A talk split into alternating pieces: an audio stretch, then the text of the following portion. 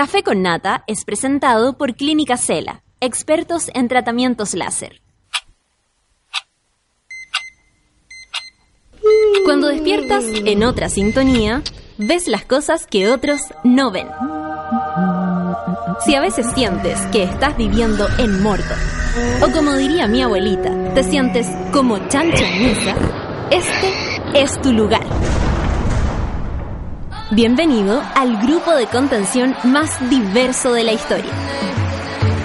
Para entrar, solo debes entregarte a escuchar al resto, participar a tu manera, reírte fuerte y comprometerte para buscar más misioneros para la comunidad. Agarra tu taza y sírvete un buen café con nata. Que ya está aquí nuestra guía espiritual, Natalia Valdebenito. Hola monitas, ¿cómo están monitos? ¿Cómo se encuentran esta mañana? ¿Todo bien? ¿Todo bien? ¿Todo regular? Hoy a mí me costó, pero como martes. Pero no, ya es miércoles y queda menos para el viernes y cuando llegue el viernes va a quedar menos para el lunes y así es la vida. ¿Cómo se encuentran? ¿Cómo, ¿Cómo la ven esta mañana? ¿Se despertaron con ánimo o con ganas de ah, volverse loco y quedarse en la cama? ¿Qué ganas de quedarse en la cama? ¿ah? ¿Qué ganas? Oye, eh, ¿qué les puedo decir? Pues ayer me tocó estar cerca de quien yo admiro mucho, ustedes ya lo saben. Eh, la grande Gloria Muchmayer, me tocó estar con ella en un programa de televisión al cual voy todos los martes. Eh, por supuesto que cuando me largue también me voy a largar de ese programa, así que no se preocupen. No voy a estar en ninguna de, los, de los lugares. No me podrán ver y no los veré. Eh, más allá de eso, creo que, bueno, primero tengo que contarles que en el programa en especial me han tratado muy bien, no tengo nada que decir. Hasta el minuto no hay renuncia y no hay despido, que son las generalmente a las condiciones que yo me, me me, no sé, me enfrento.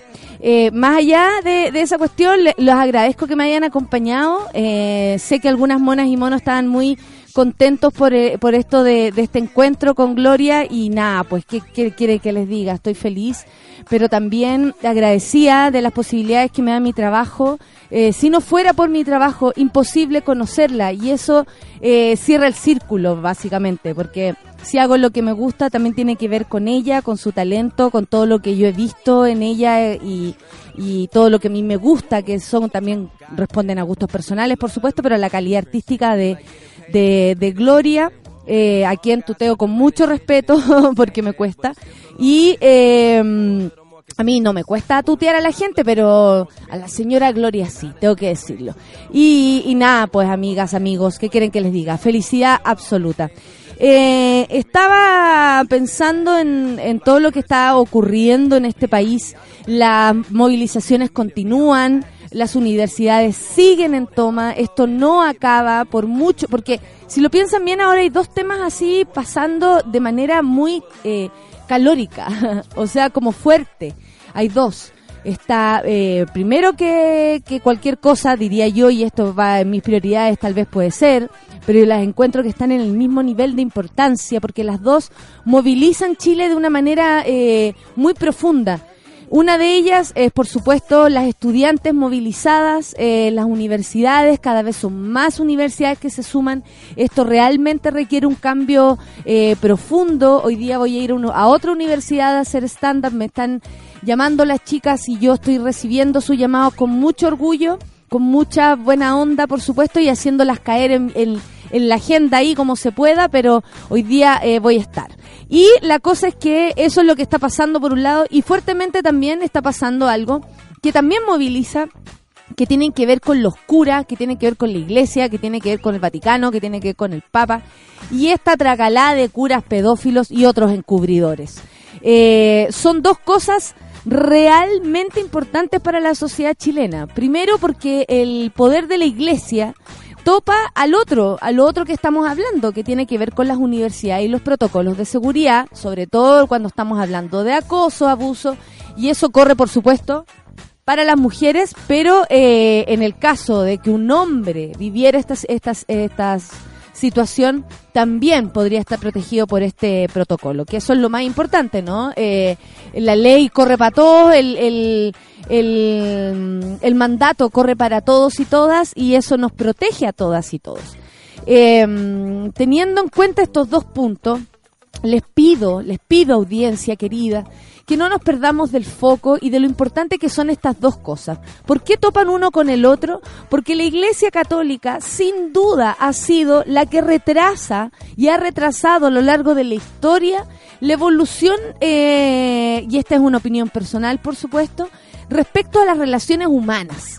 La Iglesia propone a la, mujer, la Iglesia Católica, y bueno, la verdad es que lamentablemente la mayor parte de aquellas, que la mujer es un apéndice que salió de no sé a dónde, del dedo chico, que estamos o sea, que nuestro bien máximo es procrear y ahí eh, fin, de la historia. Eh, y mamita quería feliz día, fin. La cosa es que eh, eso, por supuesto, que ha dañado a lo otro que nos convoca, a las mujeres, al sistema que a nosotras nos abusa constantemente desde muchos puntos de vista.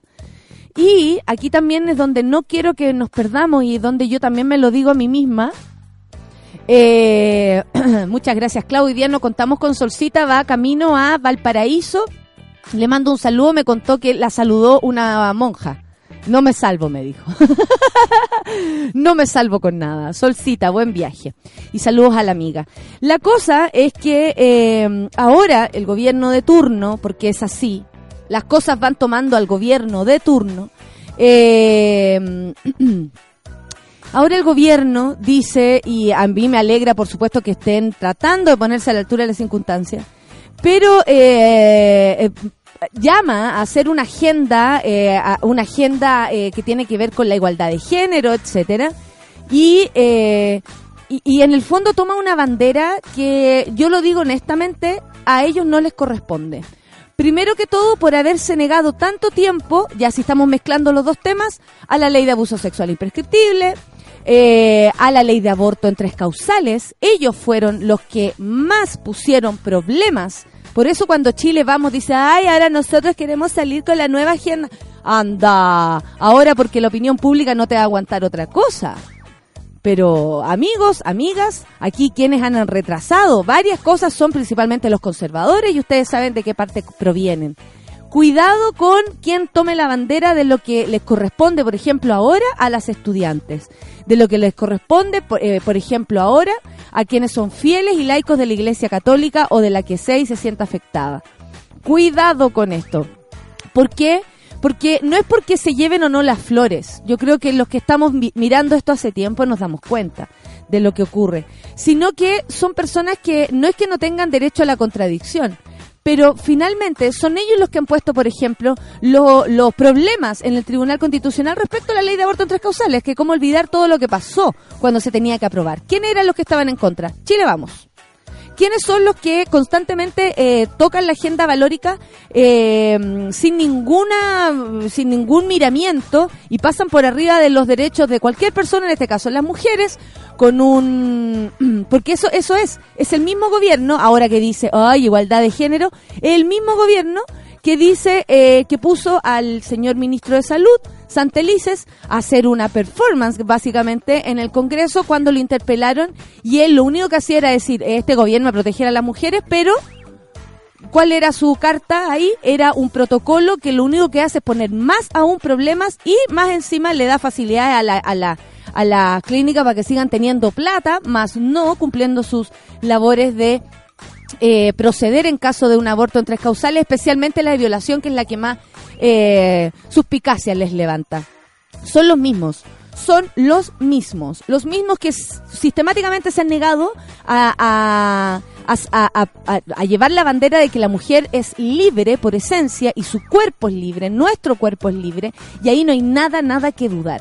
Son ellos Y los mismos que ahora dicen, vamos a hablar de la agenda de género y todo, a mí me parece fantástico. Si ellos se contradijeron, si ellos pensaron, si ellos repensaron esta situación, perfecto, ese es el camino, estamos todos aprendiendo. Pero permítanme dudar, porque son ellos los que se han negado constantemente y ahora es re fácil tomar la bandera y resulta que no provocar cambios cambios trascendentales. Aquí, si se están eh, tomando las universidades, es porque esto es realmente preocupante, tiene que estar de los primeros en la agenda y además necesita el, la atención para hacer un cambio radical. Yo sé que a muchos les molesta esta palabra, pero radical significa de una vez por todas borrar lo que no nos gusta y emprender el camino de lo que nos permitiría eh, llevarnos mejor dentro de cualquier punto de donde nos encontremos.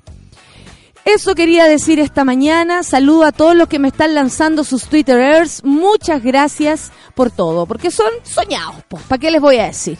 9 con 12, 9 con 12 vamos a escuchar a Dr. Dre. Esto es un clásico hip hop para llenarnos de la onda. Hip hop y Snoop con Steel.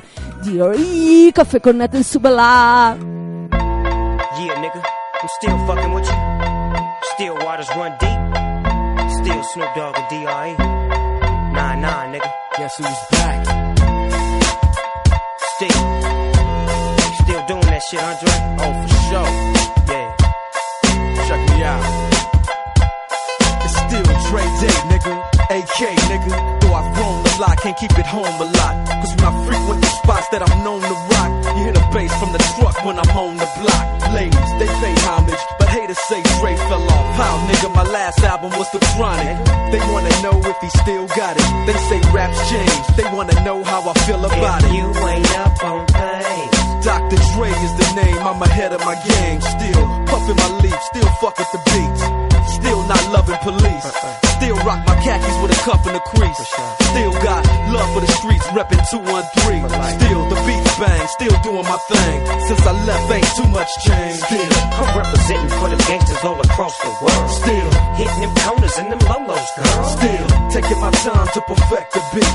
And I still got love for the streets. It's the D.R.E. I'm representing for the gangsters all across the world. Still, hitting them corners in them lolos, to perfect the beat.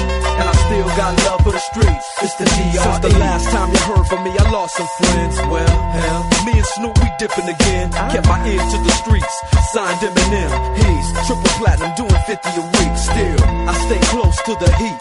And even when I was close to defeat, I rose to my feet. My life's like a soundtrack, I wrote to the beat. Street rap like Cali weed, I smoke till I'm sleep. Wake up in the AM, compose a beat. Ah. I bring the fire till you're soaking in your seat. It's not a fluke, it's been tried, I'm the truth. Since turn out the lights from the world class wrecking crew. I'm still at it, after mathematics. In the home of drive-bys and acmatics. Swap meets, sticky green and bad traffic. I dip through, then I give you the DR. I'm representing for the gangsters all across the world. Still, hitting them corners and them lolos, girl. Still, taking my time to perfect the beat. And I still got love for the streets. It's the DR. I'm representing for the gangsters all across the world. Still, hitting them corners and them lolos, girl. Still, taking my time to perfect the beat. And I still got love for the streets. It's the DRE. It ain't nothing but mohawk shit. Another classic CD for y'all to vibe with. Whether you're cooling on the corner with your fly bitch, lay back in the shack, play this track. I'm representing for the gangsters all across the world. Still hitting them corners and them lolos, girl. I'll break your neck, damn near put your face in your lap. Niggas try to be the king, but the ace is back. So if you ain't up on things. Dr. Dre be the name, still running the game, still got it wrapped like a mummy. Still ain't tripping, love to see young blacks get money. Spend time out the hood, take their moms out the hood, hit my boys off with jobs. No more living hard, barbecues every day, driving fancy cars.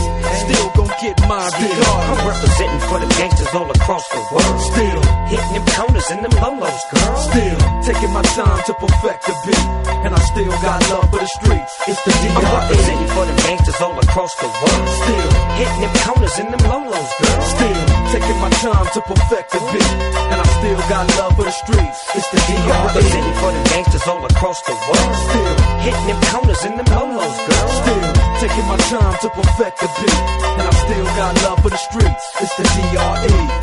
Right back up in your motherfucking ass. Nine five plus four pennies. Add that shit up. DRE. right back up on top of things. Smoke some with your dog. No stress, no seeds, no stems, no sticks. Some of that real sticky, icky, icky. Ooh, wee. Put it in the air, air. Boy, use a fool, DR.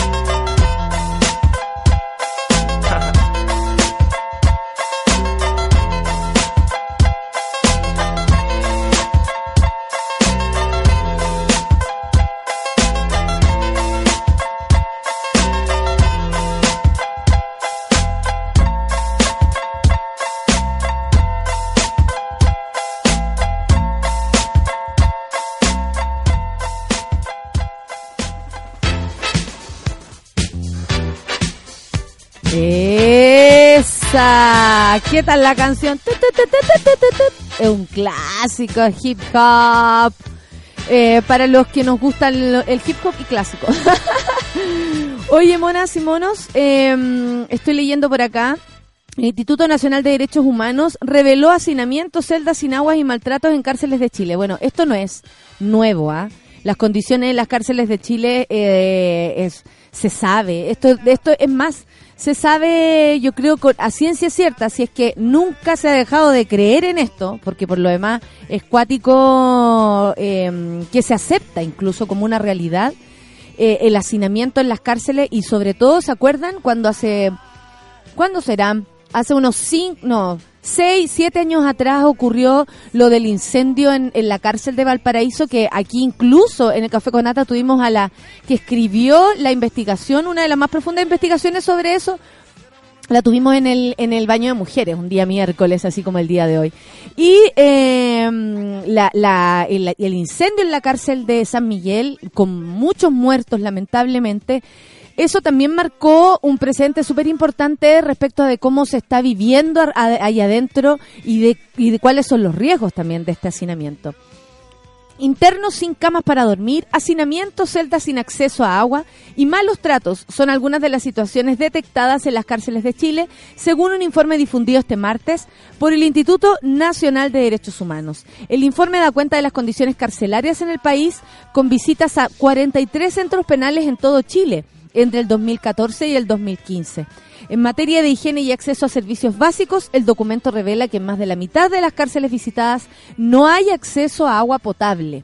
Esto también provocaría muchas enfermedades, algo que tampoco pueden contener desde, de- desde adentro. No los pueden cuidar, eh, digo, si no tienen plata ni para agua o no hay intenciones siquiera de poner agua, menos hay de cuidar a estas personas. Además, es frecuente que los reclusos vivan en celdas mal ventiladas, que utilicen instalaciones eléctricas artesanales y que las estructuras sanitarias colapsen. Es común, dice, que las personas privadas de libertad se vean obligadas a orinar y defecar en tarros o botellas plásticas. Perdón lo que acabo de decir si alguien está desayunando como nosotros. Con las consecuencias que prácticas de este tipo generan, como malos olores, por supuesto, y enfermedades, como ya lo decíamos. El informe destaca que en 24 de las 43 cárceles visitadas no hay camas para toda la población penal. Y, y 11 no cuenta con venusterios, dependencias donde los internos pueden mantener relaciones sexuales con sus esposas o parejas. Eh, esto es- todo lo que estoy diciendo es muy grave porque mm, el ser humano, más allá de estar preso o no, eh, y no hablo de los de Punta Peuco, ¿ah? hablo principalmente de los de cualquier preso que, que, que, que sea. La verdad es que dentro de, la- de las cárceles sí merecen el, las condiciones básicas para vivir. No lujos, por supuesto, pero sí lo básico. Un baño, una cama, fin, ¿o no? Abrigo y en caso de que te refríes, alguna situación, o en caso de que tengas algo más grave. En el ámbito de la seguridad persisten dentro de las cárceles chilenas los malos tratos y el uso de la violencia por parte de algunos funcionarios y guardas, guardias y la falta de confidencialidad para que los internos puedan presentar denuncias por abusos. Esto también es grave porque tampoco se pueden defender. O sea, es triple grave. También subsisten prácticas de amedrentamiento y castigo, como los allanamientos que en varias cárceles se realizaron diario, eh, a diario perdón, entre el 2014 y parte del 2015. Según el informe, en el 2014, el primer semestre del 2015 se registraron 70 muertes por riñas o agresiones entre los internos, además de 16 suicidios. En el Instituto de Derechos Humanos, Nacional de Derechos Humanos, constató además que hay una carencia en la dotación general de médicos y especialistas, ah, vaya que no, y que los problemas de salud de los reclusos a menudo no son tomados en serio. Esto es muy grave, de verdad es muy grave porque mm, es la tortura máxima y sin duda que las personas que ya están adentro están viviendo condena por lo sucedido, por lo malo que hayan hecho. O sea, no estamos hablando aquí ni de lujo, ni tener pieza propia, ni baño privado, ni nada. Estamos hablando de lo mínimo. O sea, no hay ni siquiera camas para estas personas. Es realmente grave. En fin, eso habla también de que hemos olvidado algo muy importante, ¿no? Que es como eh, la comunión de todas las personas que viven en este planeta, en este Chile. Eh, es fuerte. Bueno, a ver, Iglesia Católica suspende a 14 sacerdotes tras denuncias de abusos sexuales en Rancagua. La tarde de este martes, Alejandro Goich, obispo de Rancagua, no el actor, hay un actor que se llama igual, por supuesto, que no lo confundan obispo de Rancagua, confirmó que 14 sacerdotes bajo su cargo han sido suspendidos de su ministerio. Lo anterior, luego que la diócesis de la Santa Cruz de Rancagua tomara conocimiento oficial de las denuncias de abuso sexual que pesan sobre una agrupación de religiosos locales denominada nada más y nada menos que la familia. Goich, en declaraciones de prensa previa, ya había indicado que apartaría un grupo de sacerdotes de sus funciones. Luego de haberse enterado de estos hechos, aseguró conocer que aseguró conocer a través de los medios de comunicación. Queremos señalar, dijo, no sé si han escuchado cómo habla. Ay, a mí me pone nerviosa, realmente. Eh, ay, se me perdió. Aquí lo tengo, aquí lo tengo, disculpen. Ya vuelvo, ya vuelvo, ya vuelvo. Bueno, eh... Ay, este era el otro. Perdón, perdón, disculpen que estoy ordenándome. Ya, queremos señalar que no contamos con antecedentes de que las acciones de los sacerdotes suspendidos sean constitutivas de delitos desde el punto de vista jurídico. ¿Por qué separan esto? Como si no los culpa la ley, entonces la ley eh, eclesiástica no, no corre. Ellos necesitan que la ley les diga que un pedófilo está metido ahí. ¿En serio? O sea, ¿van a seguir con esto de que las pruebas no son contundentes? De que todo este arsenal de, de, de lucha, porque de verdad es una lucha constante donde muchas personas han dado pruebas de esto, que no son más que sus testimonios, como ellos no creen en los testimonios acaso, no creen en el testimonio de la confesión. ¿Qué, es esto? La Iglesia Católica es una falsedad desde el... O sea, de verdad, desde de punta a cabo. Eh, es realmente impactante lo que se está viviendo porque quieren todavía aparentar, es como Esati y este mismo señor Goit, quieren aparentar que ellos son unas blancas palomas, que el error es nuestro y la soberbia se los está comiendo. O sea, no pueden llegar y decir si la máxima autoridad, que ellos todo el tiempo le están dando las patas, a la máxima autoridad como el Papa, eh, les dice, los culpa, o sea, de alguna manera los pone en evidencia eh, delante de todo el mundo con una carta que, eh, si bien se, se pasó por ahí, se supo gracias a la investigación de los periodistas, eh, más allá de cualquier cosa, eso ya está, ya está escrito, ya está hecho. El rechazo de la misma Iglesia Católica se supone es cierto, ¿no? Lo que dijo el Papa es cierto, y esta gente tiene que dar la cara. O sea, ¿qué les pasa a estos curas que de verdad no pueden bajarse del, del, pedestal? Porque eso es no se están comportando como cualquier persona que falla y, o incurre en un error. No se están comportando como cualquiera. Y esto tiene que ver con este pedestal en lo que la iglesia ha estado constantemente y que por eso también tiene este poder magnánimo, ¿no? Que ha abusado de tantas personas, de tantos niños, de tantos jóvenes, de tantas niñas. ¿Me entienden? O sea, ¿qué les pasa que, ay, no, es que no vi, es que no vi? Ya, ya no es, ya no es excusa. Eso es encubrir a estas alturas Goich o el que sea, están, siguen encubriendo a estos curas, los siguen encubriendo estos curas asquerosos. Entonces, de nuevo es como volver a, lo mismo, es que no me di cuenta, es que no lo vi. O sea, el obispo Goich, por estas agrupaciones acusadas de abusos sexuales, a veces en broma uno escucha cosas, mira la broma. Venimos tocando unos niños de allá, es una broma que vengo echando, ¿ah? Las bromas juveniles de los curas son esas. ¿En serio? ¿No les da vergüenza? Yo en serio lo digo, ¿no les da vergüenza a ellos con sus sotanas pasadas a poto? En serio, sé que ya, ya no entiendo nada. Bueno, eh, el religioso que no quiso revelar su identidad, esto tiene que ver con esto que les hablaba de la diócesis de Rancagua, la autodenominada La Familia, esto fue en de 13, sí, en el 13, que él tenía conocimiento que esta agrupación estaba conformada por al menos 8 o 9 personas, de la cual tenían hasta una jerarquía establecida. O sea, entre ellos se llamaban la abuela, hijas, nietas. En esa línea indicó que tenían un trato femenino hacia las víctimas, entre ellos manifestaban, esta niñita se portó mal, entre otros. Miren lo que les estoy leyendo, ¿ah? Es rudo lo que les estoy leyendo. Es mucha realidad para un día miércoles, pero vamos para adelante. Es mejor ver las cosas de frente que seguir como estas personas guardándose la mierda bajo la sotana. Bueno, según su relato, el grupo funcionaba desde hace una década al menos y se daban gustos con platas de la iglesia. Eso también es otra cosa. La cantidad de recursos que tienen estas personas, tanto para esconder pruebas, votaron pruebas, quemaron pruebas. O sea, ¿qué más prueba queremos de que son culpables? La verdad no lo sé. Esto, este relato realmente es duro, ¿no? Em, por ejemplo, indicó que algunos párrocos viajaban a Santiago para tener sexos con prostitutos. Al ser consultados por si se recibió denuncia por la denominada familia, familia, el obispo de Rancagua, Alejandro Goich, afirmó que nunca le llegó eh, algo concreto. A veces en broma uno escucha esas cosas, pero nunca tuve denuncias que me dijeran que estaba ocurriendo. En broma me estoy hueveando. O sea, a mí en broma me hacen una talla respecto a este grupo humano pequeño, me cago. Me cago, me muero. Yo le dije que en México había un centro especializado para estos temas, pero nunca más ocurrió aquello y no seguimos ningún procedimiento porque no hubo ninguna acusación formal. ¿Cómo va a haber acusación formal si no se atreven ni siquiera a percibir que algo ocurre? Es horrible. Luis Rubio, uno de los principales acusados de estos actos impropios contra menores de edad. Luis Rubio, no lo olviden su nombre, que era diácono y director de una escuela básica en la familia, tenía el rango de tía. Fíjense ustedes, durante el reportaje los jóvenes afirmaron que los invitaban a salir, incluso les ofrecían dinero para que accedieran. La situación empeora con el testimonio de la tía, de uno, la verdadera tía, de uno de los adolescentes quien advirtió que vio al hombre masturbarse en una videollamada y dijo, están todos confabulados, son todos ellos uno solo. Yo así lo veo.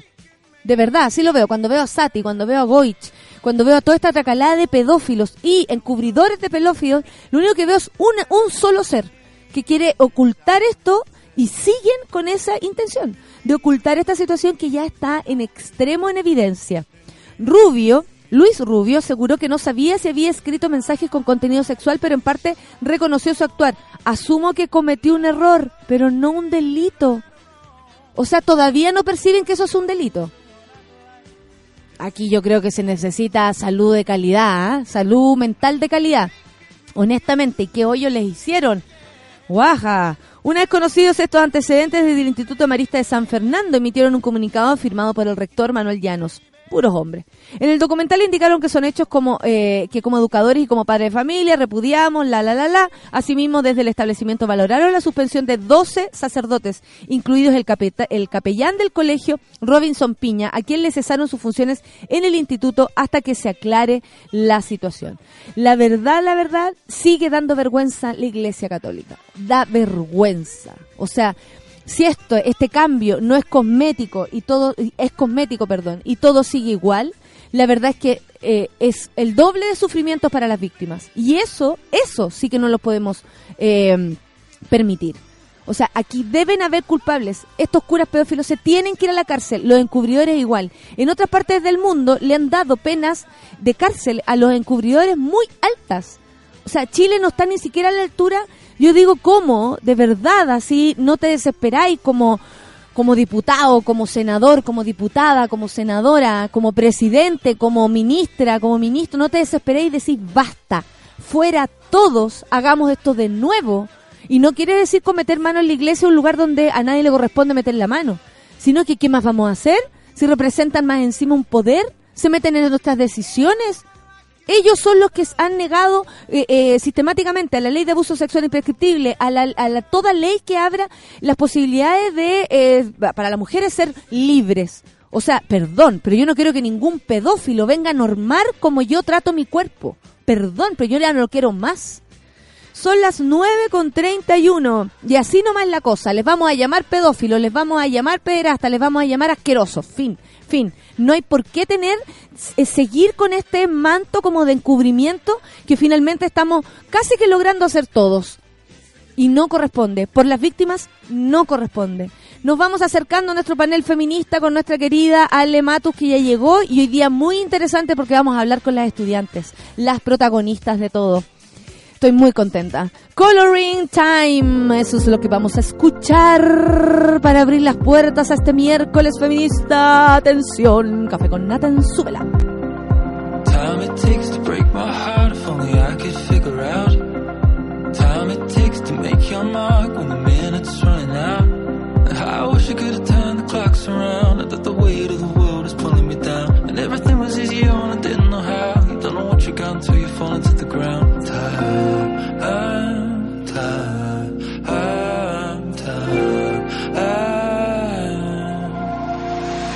can't sleep at night. Every second counts. Holding the whip so tight. How we break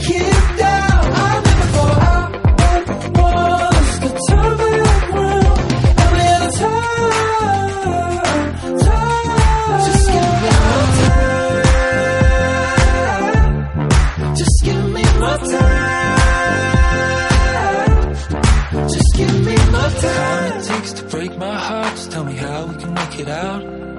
And look this way, we've come so far, but in your eyes you can read the doubt. And how I wish I could have seen the stars align. Oh, it was never gonna happen any other time. And everything was easier when I didn't know you. You don't know what you're going to, it's gone into the blue. Time, time, time,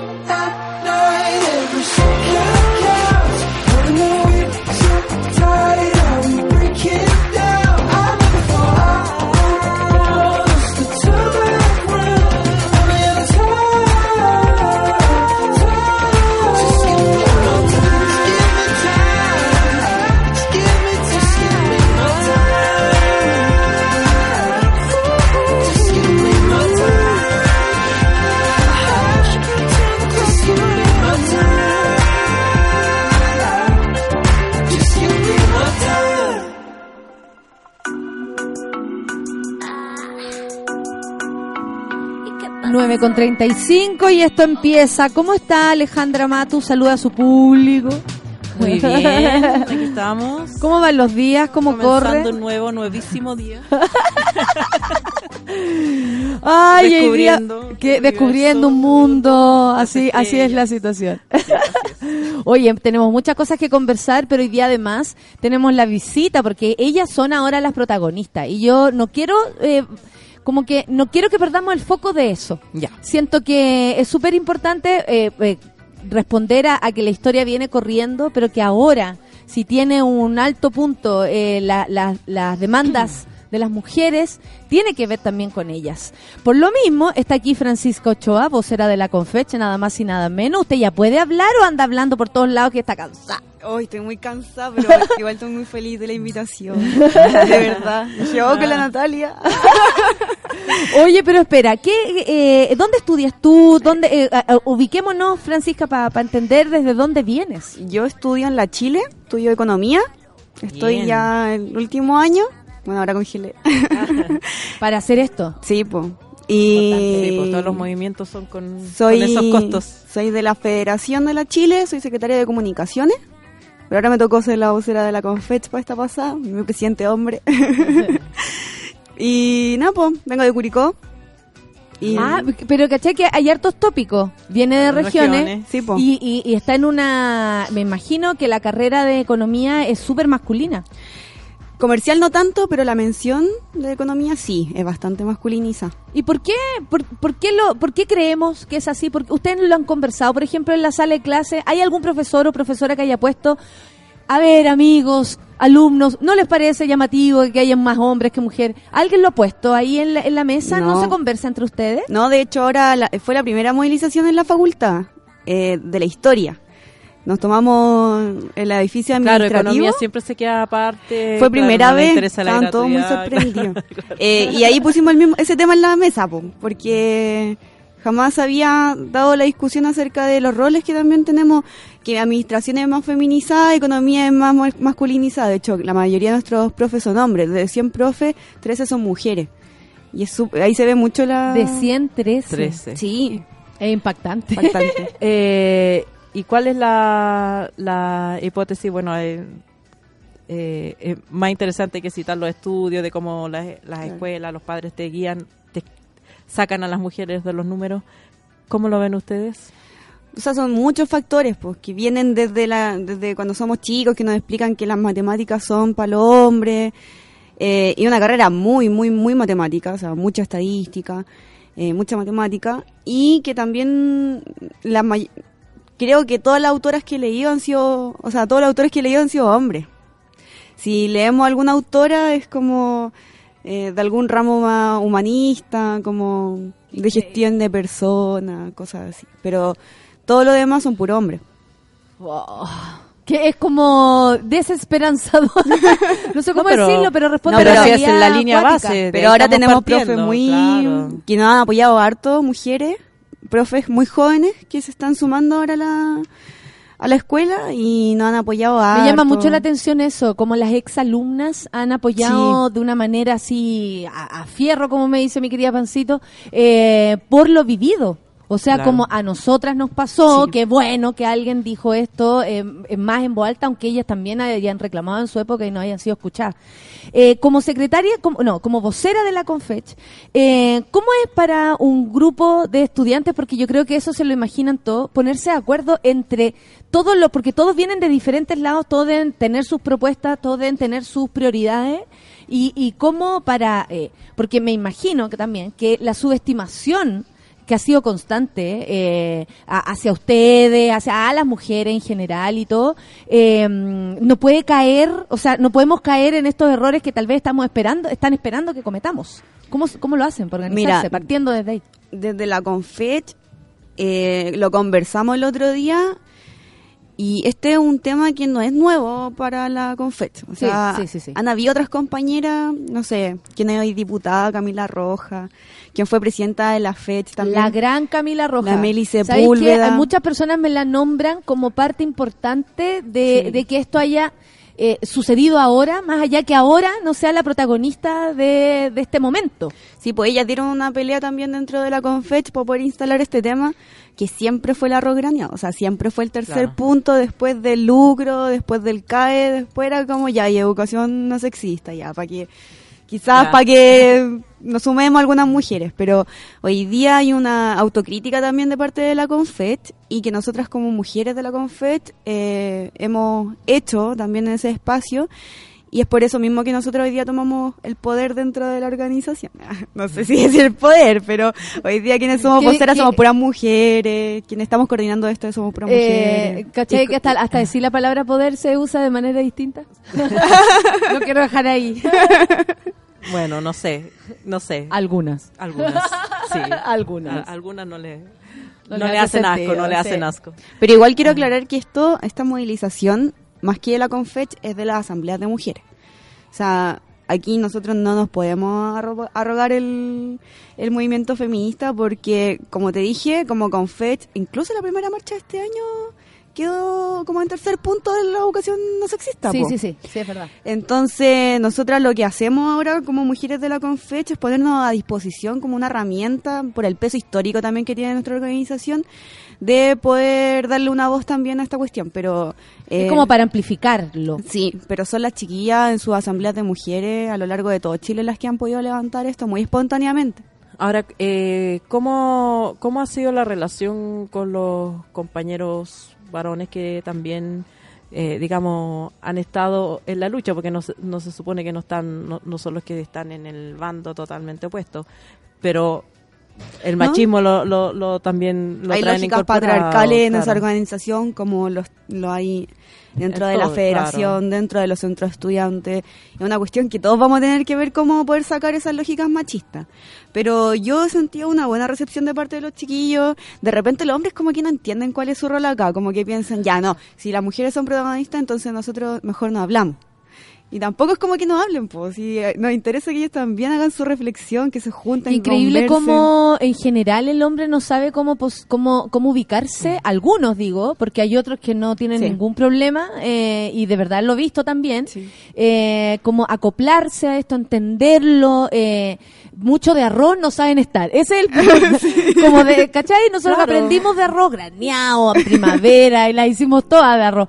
Pero en este caso ellos no, no y, y además se sienten muy agredidos. El otro día veía un debate, comillas, que se dio en la televisión con Tomás eh, Oh. Jocelyn Holt, eh, a propósito de lo que dijo, eh, hay, hay que- ah, ah, salen como puro espasmo, eh, y también, ex- o sea, y yo veía en él, tal vez varios, eh, más allá de él, veía Sí. varios vicios, vicios masculinos, como yo les voy a decir cómo esto se hace, eh, que tiene que ver con algo que nos vienen haciendo hace rato, pero, pero evidente, como yo te vengo a decir, y si, ah, entonces no puedo hablar, es como, no, de verdad están algunos muy descolocados. Sí, él, Sí. Es, él es el arquetipo del, del machista extremo, pero además... Pero si él decía que gracias Que- a él, gracias a él, ellas habían entendido lo que estaban haciendo. O sea, really bitch, really motherfucker. Como, no entiendo nada. Claro. Y eso, Eh, eso responde a un, a un tipo de, a lo que estáis preguntando. cómo Claro, se porque yo creo el que, compañero. que, que, digamos, él, él, él es, como dices tú, es una caricatura Sí. que te permite ver cosas que son más matizadas en otras personas más Claro. razonables que él. Claro, digamos. claro, que hay otros que están en lucha Claro, eso. claro, algunos. Pero, mandatorio. pero yo sí creo que, como en todas las luchas sociales, o sea, esto eh, eh, ha pasado también en la lucha por la defensa de los derechos civiles y raciales, o sea, también hay, clase, hay- pa' que, claro, de clase. eh, eh, siempre hay gente que, eh, que se va quedando atrás o que o que tiene que aprender y eso es difícil y es doloroso y yo creo que Mm. también parte del movimiento es ver eh, nosotros decirles mira tú podrías plantear libremente tu punto de vista conversemos o esto es lo que yo espero de, de ti digamos eh, eh, también ha existido esa educación en parte de la educación segregada que hemos tenido Sí. las mujeres somos educadas para expresar lo que sentimos Claro, Claro. claro. y los hombres son eh, educados para Sacar hacer, cálculo, para claro. hacer y no expresar. Entonces eh, eh, son cosas tal vez sutiles, pero que también entenderlos nos ayudan a tomarle la mano y, y- y, digamos mostrarle un camino posible, porque yo creo que eh, eh, como tú dices los movimientos eh, hay que hacerlos con todos. Sí, es que si no, no, o sea, no tiene ningún si sentido. no, No, no no sirve que se vayan para la casa. El estatuto, Claro, el estatuto exacto, que, que se va- va a escribir va a correr para ellos. Entonces Claro, van a tener sí, que estar a, a o caballo sea, de esto. yo me imagino, y, y- y- y lo hemos conversado aquí, digamos, los niños que se están formando hoy día, que están creciendo, ¿cómo tú los educas? Eh, eh, sacándote el, el cassette anterior de que tenía que trabajar para mantener una familia, que él tiene que ser proveedor, tiene que ser Claro, el fuerte, claro, cuando no llora. reconozcan el mal que le ha hecho el machismo a Claro, sus porque propias eso- vidas, ese es un, eh, va a ser es un cadalso súper duro. Y Pero que no esperen que nosotros organicemos su círculo de hombres. y Es, es como, es como hasta chistoso eso. Eso, por- oye, ¿por qué no luchan por los derechos del hombre? No. Claro, no de los Al derechos de escucha los hombres, pero, pero yo creo que el diálogo, que un o sea, a mí, a mí tampoco me parece que que tengamos que volver como eso también de, de- decimonónico, o sea, las mujeres por acá, los hombres No, por allá, no. no. O sea, para que entiendan tiene que haber un diálogo, tiene que haber una, una reflexión. O sea, éramos siempre las niñas desde chicas como vengan todos, bailemos pero todo, bailemos. es lo mismo que queremos Claro, ahora, sí. bailemos todos con todo, Claro, la ropa, los la- cuerpos con permiso de cada una de las Claro, y si tenés pena, llora, claro, no pasa nada. Oye, ¿por qué ustedes como Confech, o tú, o, o- o o la- o la, mm, no sé, la conversación constante que han tenido, eh, llegan a la conclusión de por qué ahora explotó esto? O sea, tal vez nosotros lo, po- lo podemos tener más claro, conozco la historia gracias también a que ella se acercó a nuestro programa de Sofía, etcétera, pero ahí hay también un- una explosión que va más allá de los casos puntuales, tiene que ver con una necesidad, con una desesperación, es como... Yo creo que en el último tiempo se ha podido visibilizar más las situaciones de violencia y nos hemos dado cuenta que nosotros también las vivimos. O sea, cuando hay una compañera que denuncia, uno dice, oh, qué terrible lo que le pasó, y después te ponía a pensar y decir, pucha, a mí también me ha pasado esa cuestión. Entonces, como que mientras más denuncias, más nos damos cuenta de que todos hemos sido víctimas de violencia. Y bueno, está el caso de la manada en España, está lo que pasó después del partido de la U acá en Chile, está el caso de Ámbar. Hay una serie de cuestiones que también se conjugan en la alza de denuncias Así públicas. que de Navila para acá, Sí, po. ¿cierto? Como, Sí. como mediáticamente hablando. Como, claro, como Que llegar a ese punto la en que, claro, en, en la, en la sociedad, eh, pero no es, claro, no es el inicio de la violencia que No, viene no, histórica, no, no, pero es como el, el- el punto donde hay un, hay un punto de inflexión, como se dice, a claro. juzgar también la forma La en manera en cómo- que se muestran las cosas. Claro. claro. Por ejemplo, ¿qué le ha parecido a usted el tratamiento de la prensa frente a esto? Mira, yo creo que ¿Por la qué? prensa... ¿Cuál precio si no queda? Re poca. Lo que queda. ah, De lo- de lo la- que la- queda de prensa. La prensa yo creo que le ha faltado un poco de autocrítica.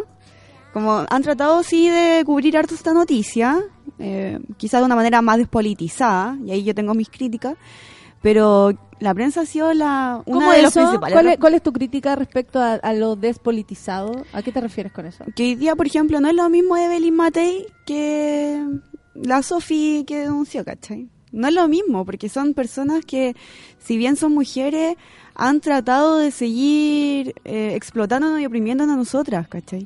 O sea, eh, la violencia que vive ella no es la misma que están viviendo las, eh, las mujeres mapuche en el sur.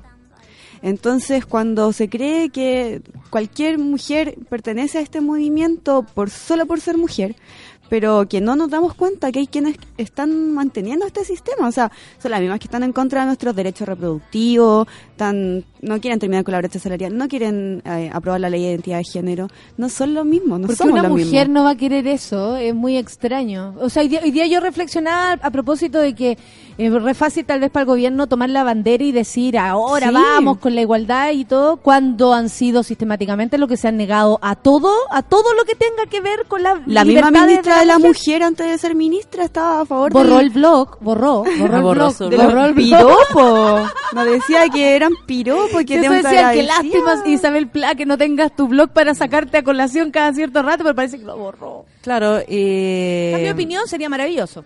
Sí, sí, ahora dice que se dio cuenta. Sí, cambió opinión, cambió sería opinión. Sí, pero eh, eh, que son también las contradicciones de, de- de los movimientos sociales. O sea, hay eh, eh, los soldados que torturaban en dictadura no eran de Huechura, o sea, de Lobarnechea ni Vitacura. Ah, Era claro. gente del pueblo Sí, po. a- a- a- aplicando torturas a sus compañeros del pueblo. Entonces, eh, eh, como hemos conversado muchas veces en este programa, ser mujer o ser hombre no, no, no trae acarreado un, un- un sello de bondad Sí. o de maldad per se. No, Son- y es súper bueno también decirlo, Claro, porque claro. ahí también vemos como el- la, la línea pasa por arriba de la cabeza de todo y no Claro. y no normal, o sea, no no no, sino que nos equilibra, porque sí hay hombres y mujeres, o sea, de mujeres siniestras también las hay. Claro, o sea, pregúntame a mí.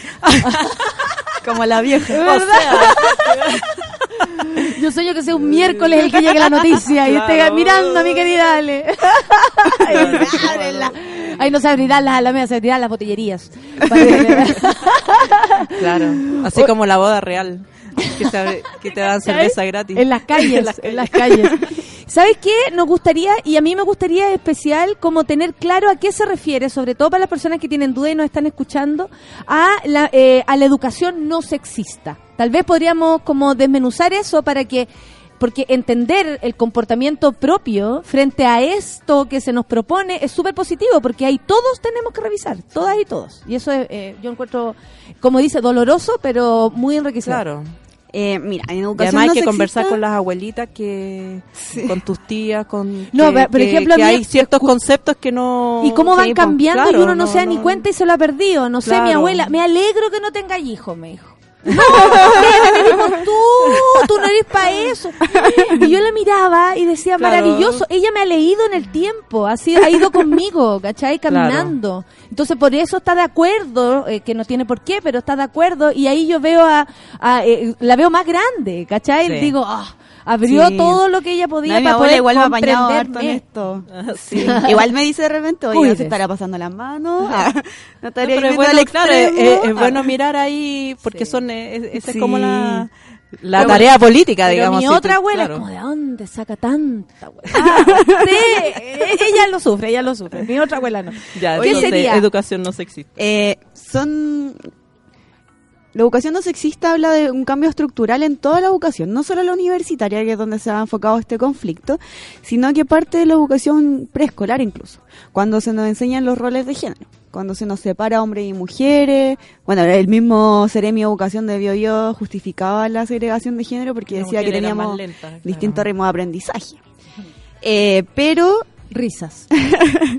hay que terminar primero con los roles de género que se nos, eh, se nos inculcan en, en los jardines. O sea, yo me acuerdo, mi mamá siempre peleaba para que no me regalaran la cocina. Claro. Y yo decía, ¿por qué mi mamá claro. no quiere que me regalen la cocina? No lo entendía en ese minuto. Ahora- lo entiendo, porque claro, ¡yo quiero una cocina! es que todas mis compañeras querían la cocina y mi mamá era... cocina! Mi mamá se oponía a eso, entonces era como impopular. Sí, es como yo no haber tenido Barbie. Ahora entiendo todo. Ahora entiendo. Sí, mi mamá le Sí, cargaba. mi mamá no, no, no. Así con una cara y todavía me pone cara. Como no, Barbie no. ¿Cachai? Claro, y que son, eh, son los momentos eh, súper decisivos donde también está eh, la presión del entorno. o Absoluta, sea, claro, tú, absoluta. las amigas, la, eh, claro. Y aparte si te lo regalaban, tú tenías más o menos que agradecerlo. Yo agradecí hasta febrero. Cuando me regalaron una muñeca, yo nunca jugué a las muñecas, no me gustaba. Y eh, yo agradecí, como que me vieran jugando como para agradecerles. qué linda, qué agradecida. Mar, primero marzo, pa, chao, la muñeca. O al revés, por ejemplo, en el, en el jardín donde estaba mi hijo, les eh, pidieron a todos, niños y niñas, que trajeran una muñeca. Y nosotros le compramos una muñeca eh, al Ale.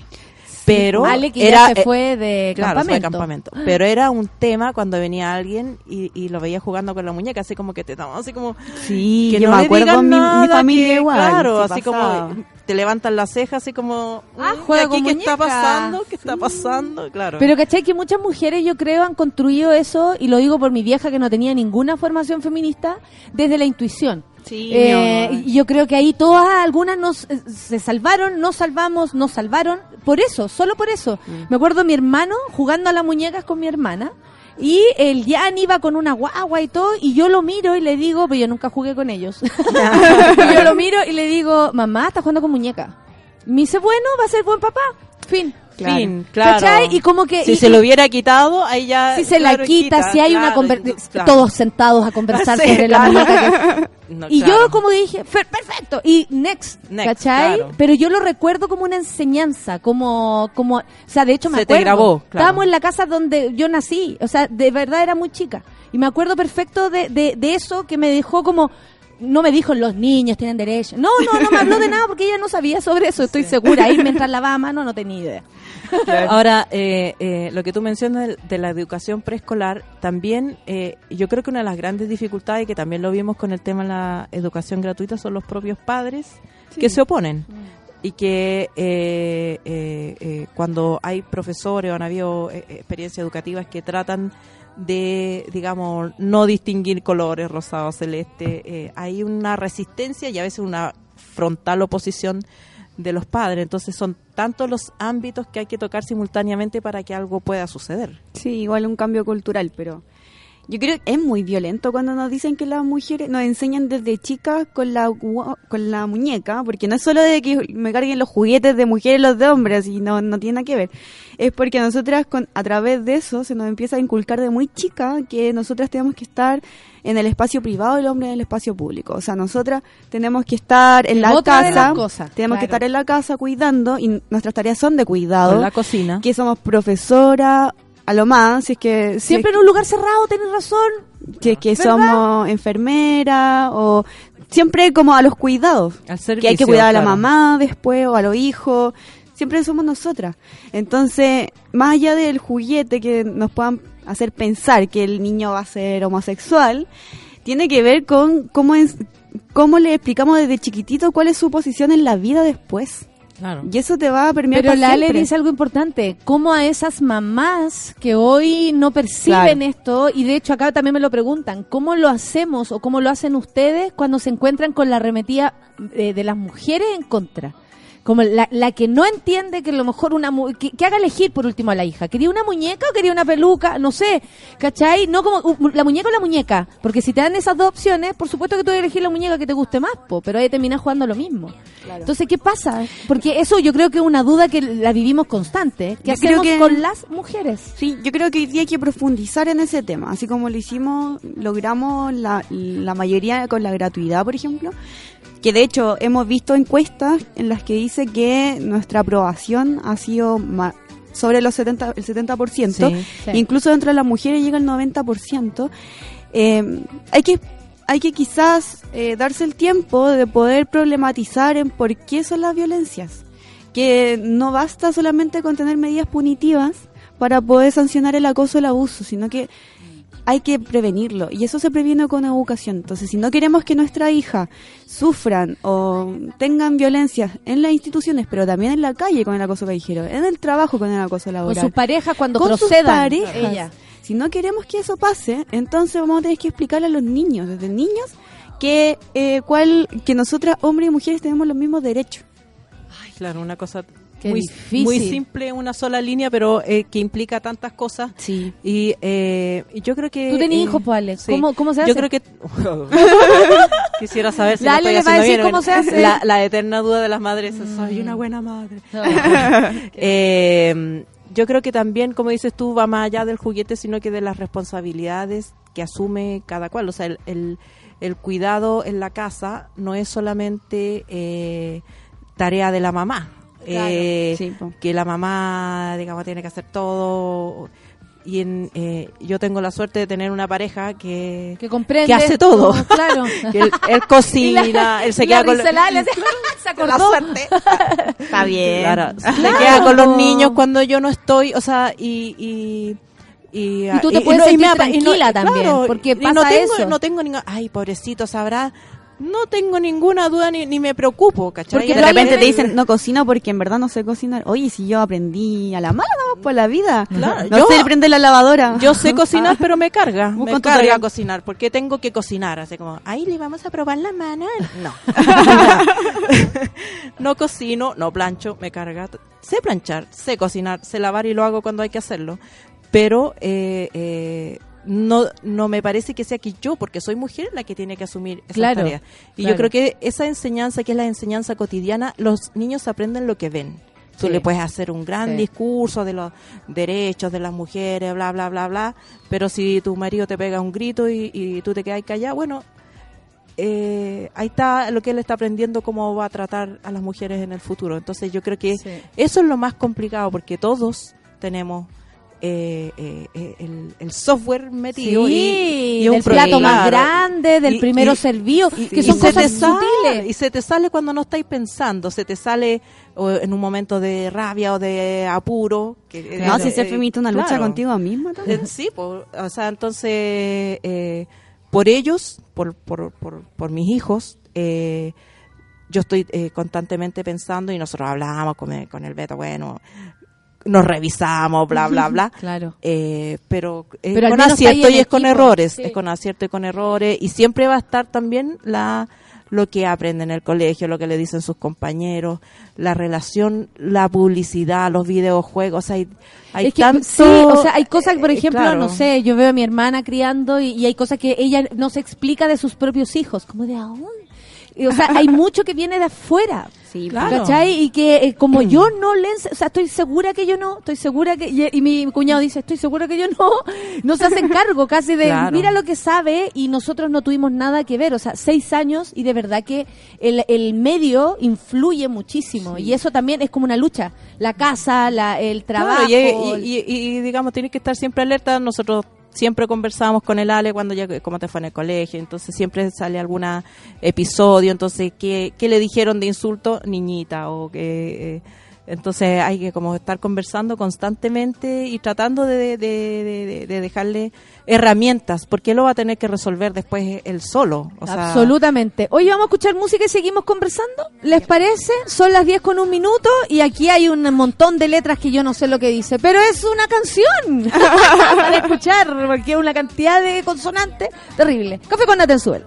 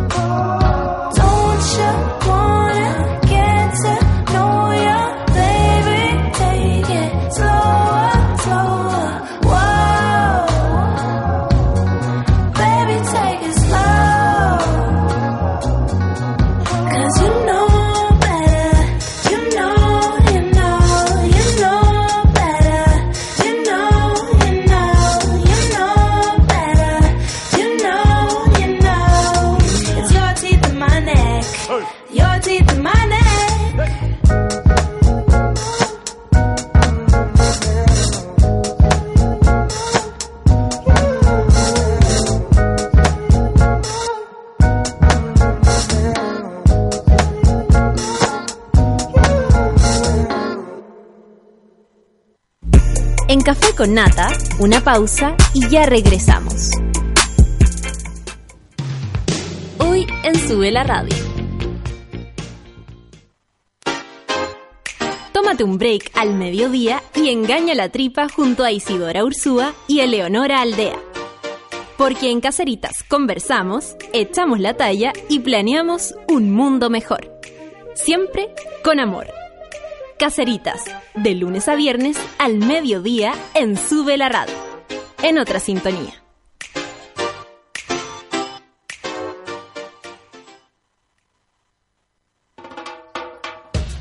Todos Todos tenemos un lado poco OCDE y en No es nada la feria saben perfecto cómo explotarlo. Actualidad, humor, música y espíritu de señora. A las 3 de la tarde por Sube la Radio.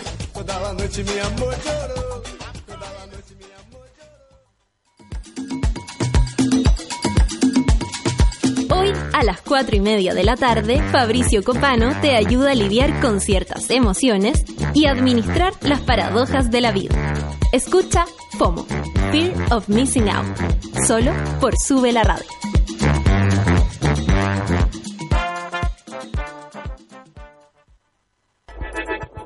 Llegó la hora en Sube la Radio. Diez de la mañana. Calculado la cantidad de tiempo y dinero que gastas al año depilándote? Ven a Clínica Cela por tu evaluación gratuita y conoce el mundo de beneficios que Clínica Cela entrega para tu piel. www.cela.cl Clínica Cela, 12 años de experiencia en tratamientos láser.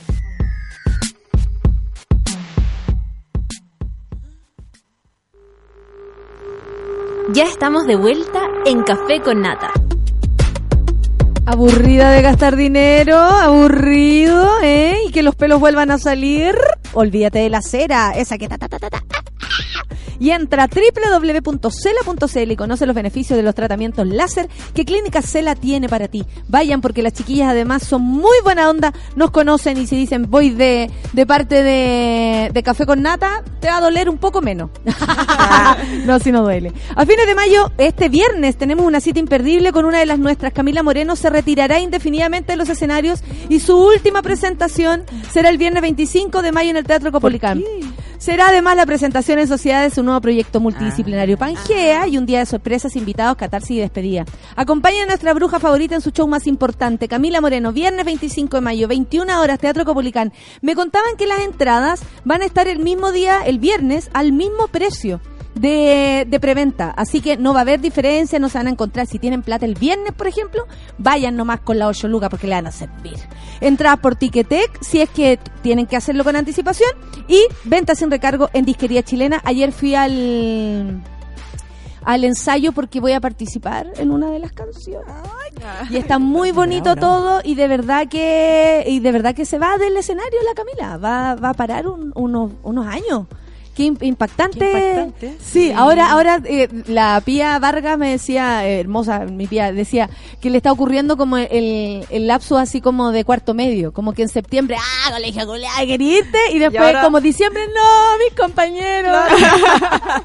a Camila le está pasando eso, así que el viernes va a ser como muy La canción del emocionante. adiós y todo eso. Claro, Claro. va a ser muy emocionante. Vayan todos entonces. Hoy estamos estamos aquí con la Francisca Ochoa, vocera de la Confech, y hablando sobre esta manifestación tan contundente. Son cada vez más universidades las que se unen. Son alrededor de 17 las que están. En- eh, son hartas más, en- porque partieron vamos. nue- eh, una, dos, tres rápidamente, cuatro, nueve en una semana y ya 16. 17. 17. A cada rato llega la actualización, son muchas. Y si no están en todas, están en paro. si está... Y la Chile, casi toda está eh, sin clase. Ahora, mi, mi pregunta como profesora. ¿Cuándo vuelven ¿Cuándo, cuándo vuelven a clase? Ah, ¿Y cuál es el, o sea, cuál es el, el horizonte del ¿cuál es el petitorio? Porque, claro, también uno puede imaginar el petitorio utópico ideal que la sociedad cambie completamente, pero eso significaría que tal vez habría que esperar un par de años para que volvieran a clase o, o cuál es- Claro. Es que el petitorio está igual en construcción. Hay, hay Ya. reunión a nivel nacional porque, insisto, no somos la Confet hoy día la que está como em, Son la- son tomando las las bases. decisiones, son las Son las bases. Claro. Pero eh, se han tenido reuniones entre regiones, eh, como zonales, para poder definir un petitorio a nivel nacional que todavía no está zanjado 100%. ¿Saben por qué? Porque en general eh, el poder juega al aburrimiento de parte de, la, de las partes. po. Como que tú ya te aburráis de gritar, como no nos están escuchando, ya volvamos a clase. ¿Cachai? ¿Cómo también- luchar con pero eso? también pasa con, con el- la lógica de- del cerebro humano, que uno tiene la capacidad de poner atención a un estímulo un cierto periodo de tiempo y después naturalmente decae. Y, y, y también vimos esas encuestas del, del movimiento por la educación pública y gratuita, que en momentos las encuestas llegaban 90% de apoyo y después eh, de un cierto momento eh, hubo una declinación. Sí. Entonces, me Igual imagino día- yo que ustedes están pensando en metas de corto plazo, de largo plazo y, Sí. y cómo el movimiento se tiene que ir reinventando. Yo es- hablo ahora como a- en la Universidad de Chile, ¿Ya? no puedo hablar en- como a nivel Sí. nacional. Nosotras sí estamos, se está elaborando un petitorio también a nivel de universidad. eh, hay hartas mesas de trabajo con rectoría, eh, dirección de género, que es una cuestión que existía antes de las movilizaciones. Hay situaciones que resolver dentro de las facultades, como lo que pasa en Derecho. Pero también hoy día estamos en un proceso de poder pensar cómo la Universidad de Chile, con su rol histórico también, que podemos entenderlo dentro de las luchas sociales, eh, se pone también como un actor eh, que viene a proponer una, Una nueva forma. transformación a este sistema machista. Y en eso, esa, esa es la etapa en la que nos encontramos. Esperamos poder seguir trabajando con las funcionarias, con las académicas que se han sumado. Yo creo que nunca habíamos tenido tanto apoyo de los académicos como lo tenemos hoy día con las mujeres académicas. Mira, Eh, qué buena esa. O sea, por- es, bueno saberlo hemos también como desde lo positivo que pasa a nivel eh, interno, porque eh, hasta ahora es como el enemigo y nosotras. Y está bueno saber esos matices, ¿cachai? Como que las profes, algunos profe hombres también, que han dicho sí, me doy cuenta, basta, o no sé qué. La mayoría de las, de las académicas han sacado cartas de apoyo, incluso con toma y con todo, todo lo que implica hoy día Claro. la movilización, aún así están de acuerdo y creen que está en un momento histórico que hay que aprovecharlo. En esa etapa estamos nosotras como Universidad de Chile. Bueno, hay demandas que son históricas del movimiento estudiantil, que tiene que ver con la educación sexista, que si bien no fue en prioridad, sí se ha, se ha trabajado. Y también la- lo que son la secundaria, la ACE y la CONES también han sido También han, claro, claro, eh, protagonistas. pero no solamente desde ahora. Antes ya lo estaban Sí. planteando con la educación sexual dentro de los colegios, cómo dejamos de estigmatizar la sexualidad, de que las mujeres tenemos que ser más recatadas. eh, y se te enseña de manera distinta si eres hombre o mujer la educación sexual. De hecho, a veces ni siquiera se te enseña. O Entonces, sea, claro, la- la- durante gran parte de la transición el tema era si se podía o no se podía enseñar educación sexual en los colegios, digamos, y, y no sé en qué etapa vamos, pero Yo creo que parece que nunca se ha resuelto completamente tampoco. De hecho, ¿Qué tipo de educación me tocó sexual? Porque se animar, enseña así como... por la invitación que me hicieron, animar el sábado, o sea, perdón, el, en la marcha de la semana pasada, el miércoles también fue. Sí. Sí. Y, mm, y una de, o sea, al, al leer el petitorio y, y lo que ellas eh, habían juntado, porque yo más que todo, más que yo animar, eh, como funcioné como, como una vocera, un poco, algo así, porque en verdad son ellas, po. Entonces, Sí. uno, yo, yo leí un texto, digamos, no, no era mi texto, era el de ella. Y ahí decían a propósito de la educación sexual, pues lo importante que es como a lo que va eh, la, la Francisca, que tiene que ver con de, de tan chico, o sea, esto se aprende desde tan chico. Bueno, vamos con la educación sexual desde tan chico. ¿Por qué? Porque el VIH está desatado. Porque son las mujeres también, eh, en su mayoría, eh, muchas infectadas, si estamos hablando de mujeres heterosexuales que viven con una pareja única en su casa. Y tienen idea, claro. No tienen ¿Cachai? idea, sí. Y no tienen idea con, con quién viven o ese hombre tampoco fue capaz de percibir que se iba a hacer algo, eh, eh, no sé, que eh, tenía Ajá. que cuidarse forrarse entero, ¿cachai? Entonces, eh, es una de las razones por las cuales también las cabras están la- alzando la voz, la educación sexual. Y ahí es donde tú, donde se junta con esto de que desde chicos, po, desde guagua, Sí. tienen que entender o aprender cómo, cómo Y funciona. que y también tiene la variante, por ejemplo, de la, de la violencia que ejercen los ginecólogos eh, en las consultas. La violencia obstétrica es Claro, un gran o sea, eh, eh, como que si no vaya al ginecólogo para tener guagua, no, ¿qué hacía aquí, digamos? Hay, hace poco unos estudiantes míos hicieron una tesis sobre el, sobre el tema y la, la violencia y el maltrato es increíble, o sea, si tú pedís que te pongan una inyección o, o- o una T, pero En no has realidad, tenido si tú guagua, pidas lo que pidas, no. Claro, van a poner no. dudas, van a poner Claro, dudas pero porque si no ¿qué? tuviste pero si no has no te tenido, pueden si poner no has tenido guagua no te dan eh, que prácticamente nada, o sea, Sí. Sí, o sea, lo donde que él vayas, quiere darte, lo que él la duda darte, del claro. doctor o la doctora se te va a venir encima, Sí. que es como, ya, quiero anillo, pero no quiere algo que, porque usted ya está en edad, o sea, te Claro. ponen como...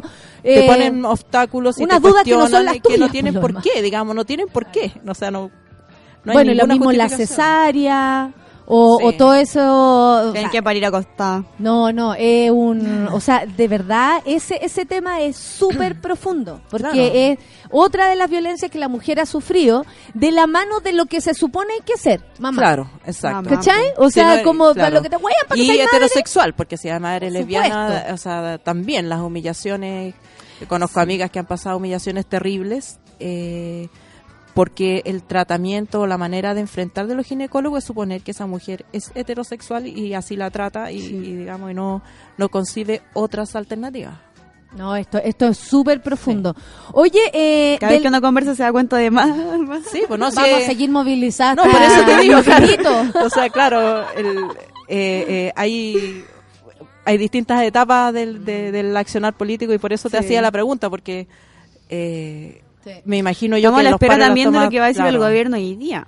Que Oye, eso- eso le iba a preguntar. Ahora, también pasa que como hay tanta apoyo al movimiento, eh, eh, mucha gente sale con las agendas, entre comillas, de género. Claro, comillas, me encanta que pongan las comillas. Pero son Muy eh, comillas. eh, normalmente eh, eh, cuando uno ve eh, las propuestas son las propuestas que no implican plata ni Sí. cambios estructurales Radicales. son como ya vamos a decir los y las ya Sí. listo, en Algo que no le incomode a algo que no nadie. Es- incomode a esa, es la, esa es la sí. visión que tienen ustedes, Sí. porque, por ejemplo, eh, lo hemos dicho, se sabe, son los que se han negado sistemáticamente a todos los avances respecto a la libertad de la mujer o al cuidado o a los derechos de la mujer. O sea, es ahora que viene a levantar la, la bandera, a mí me da pudor. ¿Qué No, y aparte igual- de eso? yo creo que es ¿Se como- sentarían a conversar con Piñera, con la Isabel Pla? No. o sea, nosotros no estamos cerrados al diálogo nunca. Como con Fetch nunca hemos estado cerrados al diálogo. El problema es que hoy día no hay garantías, no hay gestos reales de parte del gobierno de querer hacer un cambio transformador.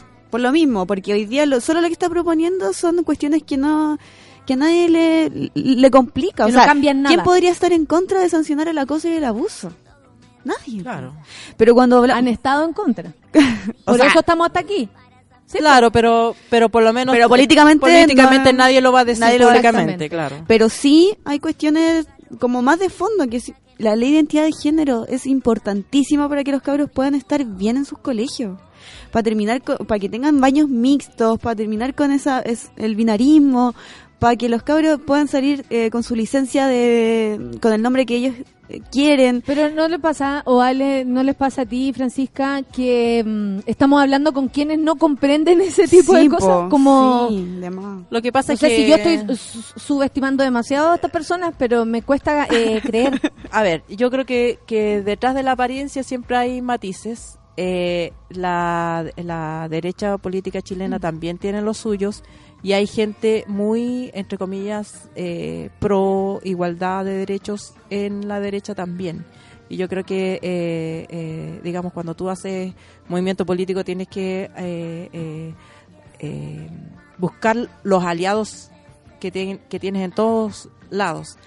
Pero eso no quita que tú hagas una evaluación de las propuestas políticas que está- te están haciendo, que te están devolviendo y que veas qué impacto real tienen o no, si son superficiales, si son, eh, eh, digamos, eh, la versión eh, publicitaria del feminismo, que, que también Sí. existe, digamos. Sí, y de hecho eh, siento que a- al ponerlo en el lado, o por ejemplo el fin de semana, cuando salió este reportaje, la ola feminista, con esta chica eh, encapuchada y todo, ahí ya siento que se está haciendo mainstream. Ahí ya yo no- ni siquiera lo quise leer. ¿Sabéis qué? Como que me provocó rechazo más que el querer amplificarlo desde mi lugar y no porque, ay, yo soy de la ola del... De las puras. de que me votó la ola. claro. Porque a mí me votó la ola, debo decir. ¿Cachai? O sea, no, no sé, como, como que siento que es de parte de los medios, es como sumarse y, y luego eso, eso mismo, que está tan arriba, de- se desvanece por la misma razón. ¿Cachai? Porque se levantó como desde, desde la Como la publicidad, espuma, claro. desde los, lo cosmético. que es inevitable. O sea, tú ves hoy día hay relojes Swatch con la imagen del Che Guevara. Che Guevara, y, bueno, es inevitable que, que, es- que eh. venga acompañado con eso. Y, y- y todos los movimientos sociales en algún momento llegan a la chapita y, en- y ya, está bien. Pero eh, si eso es lo central o si la propuesta central pasa por ahí, yo creo que ese, esa es como la, la, la discusión que uno tiene que tener, porque la... eh, eh, eh, cuando tengan el petitorio armado también uno eh, para evaluar el petitorio, la- el horizonte de tiempo, las posibilidades, lo, lo viable, lo, tiene que saber, digamos, qué es lo que se pide y, y por otro lado, qué es lo que se ofrece, digamos, desde, desde las estructuras políticas para saber cuál es la, la distancia que hay entre una cosa y la otra, digamos. Claro. Porque hay- yo me imagino que, como en todo, o sea, trata de poner de acuerdo a, a cuatro apoderados sobre dónde va a ser el paseo de curso de fin de año. Porque, o sea, todas las cambios y las ideas, cada cual tiene una idea de lo que cree que es. Y hasta que no se, no se explicita, no hay conversaciones, no hay... De hecho, hasta tú, hasta, hasta claro. quien tú crees que entendió como tú lo, lo que yo No, ente- no, lo no, entiende no, y, te lo, te lo dice de otra manera. y dice, "Pero no, no fue lo que yo te dije. Claro. Entonces todo Sí, ese es es, un proceso arduo, es lento y, y- y para que sea verdadero tiene que hacerse. Tú no podís dictar de arriba esto es lo que vamos a hacer, tiene que construirse de abajo y es lento y, y es ambiguo muchas ¿Sabes lo veces. que pasa? Es que es muy difícil eh, y no para nosotras, porque nosotras lo vemos como la solución. Cuando se ve como la solución, tú dices, "Oh, esta es la forma de tratarnos, esta es la forma en que tú tienes, por- qué bueno que me estás mirando así, qué bueno que me estás evaluando por mi talento, ¿cachai? Uno, uno siente alivio. Cuando eso ocurre, cu- e- este cambio a nosotras, o a muchas, nos provoca alivio. Pero hay otros y otras, por supuesto, que están en la duda de cómo esto afectaría realmente nuestro quehacer, nuestra forma, porque ya nos acostumbramos, porque yo aprendí así, porque yo me crié, ¿cachai? Como todas esas frases que te, te, te terminan y te también cierran un poco los el afectos. camino. Mucha gente que- quiere a sus padres y sus padres los educaron de una manera y entonces, claro, entonces es difícil. Y yo creo que uno tiene que, que, digamos, No, yo creo que esto entender que la gente cambia. claramente duele. va a ser un cambio Sí. cultural de largo plazo. El problema es ponernos, tener la voluntad de hacerlo eh, y un poco de ir presionando para que eso pase. O sea, las cosas no cambian porque sí, porque Claro, a alguien no. un día se le ocurrió que esto... No, hay que hacer medidas para que esto vaya en esa dirección. Como, como por ejemplo, terminar con esos roles que se nos enseñan desde chicos. Por po. ejemplo, mira, la nena Saavedra dice, en séptimo básico, la, una, la única, y lo pone en mayúscula, clase de educación sexual fue dividida entre niños y niñas. A eso me refiero. Mi hermana de 10 años tuvo la misma clase, única, también en la misma modalidad. O sea, pasan los años y esto continúa. Es irrisorio que se eduque con la dualidad del pene y la vagina. Superemos esa división. Sí, pues al hombre se le enseña distinto la educación sexual que a las mujeres, por eso es que nosotros tenemos- Javiera dice, a los terminar con 17 decidí que no quiero ser madre, hoy tengo 26 y todavía me dicen que es una etapa que no Se se va va a pasar. pasar. Bienvenida a mi mundo, Javiera. La Melissa dice, esto de la educación tan heteronormada es una joda. Yo con mi hijo de 6 años tengo que estar siempre diciéndole los colores, que no son ni de niño ni de niña, como Claro. el padre haciendo la diferencia, pero la sociedad le está diciendo otra cosa. ¿No les pasa eso a los padres? ¿Cachai? Porque tú Sí. decir, en mi casa, obvio, somos, mi marido cocina, yo hago ejercicio, o sea, todos ven que aquí se vive el feminismo, la igualdad, pero sale de ahí y se encuentra con todo rosado para la niña, con que, ¿cachai? Con, Y los niños siempre van a buscar eh, ser aceptados por sus pares. Sí, y po. entonces lo que los pares, lo que, eh, eh, eh, digamos, eh, el popular entre los pares use, diga, eh, va a tener un atractivo inevitable para todos los niños, sea como sea que lo hayan educado en su casa. Entonces es una, es una competencia, digamos, es, es difícil. Y si los colegios no están en esa, Y si los colegios más difícil. claro, si el colegio no, no está ahí para reparar y, y, y detener como tú detienes en la casa un comentario o le explicas, mira, esto no, decirle a un niño, niña, no tiene por qué ser un insulto.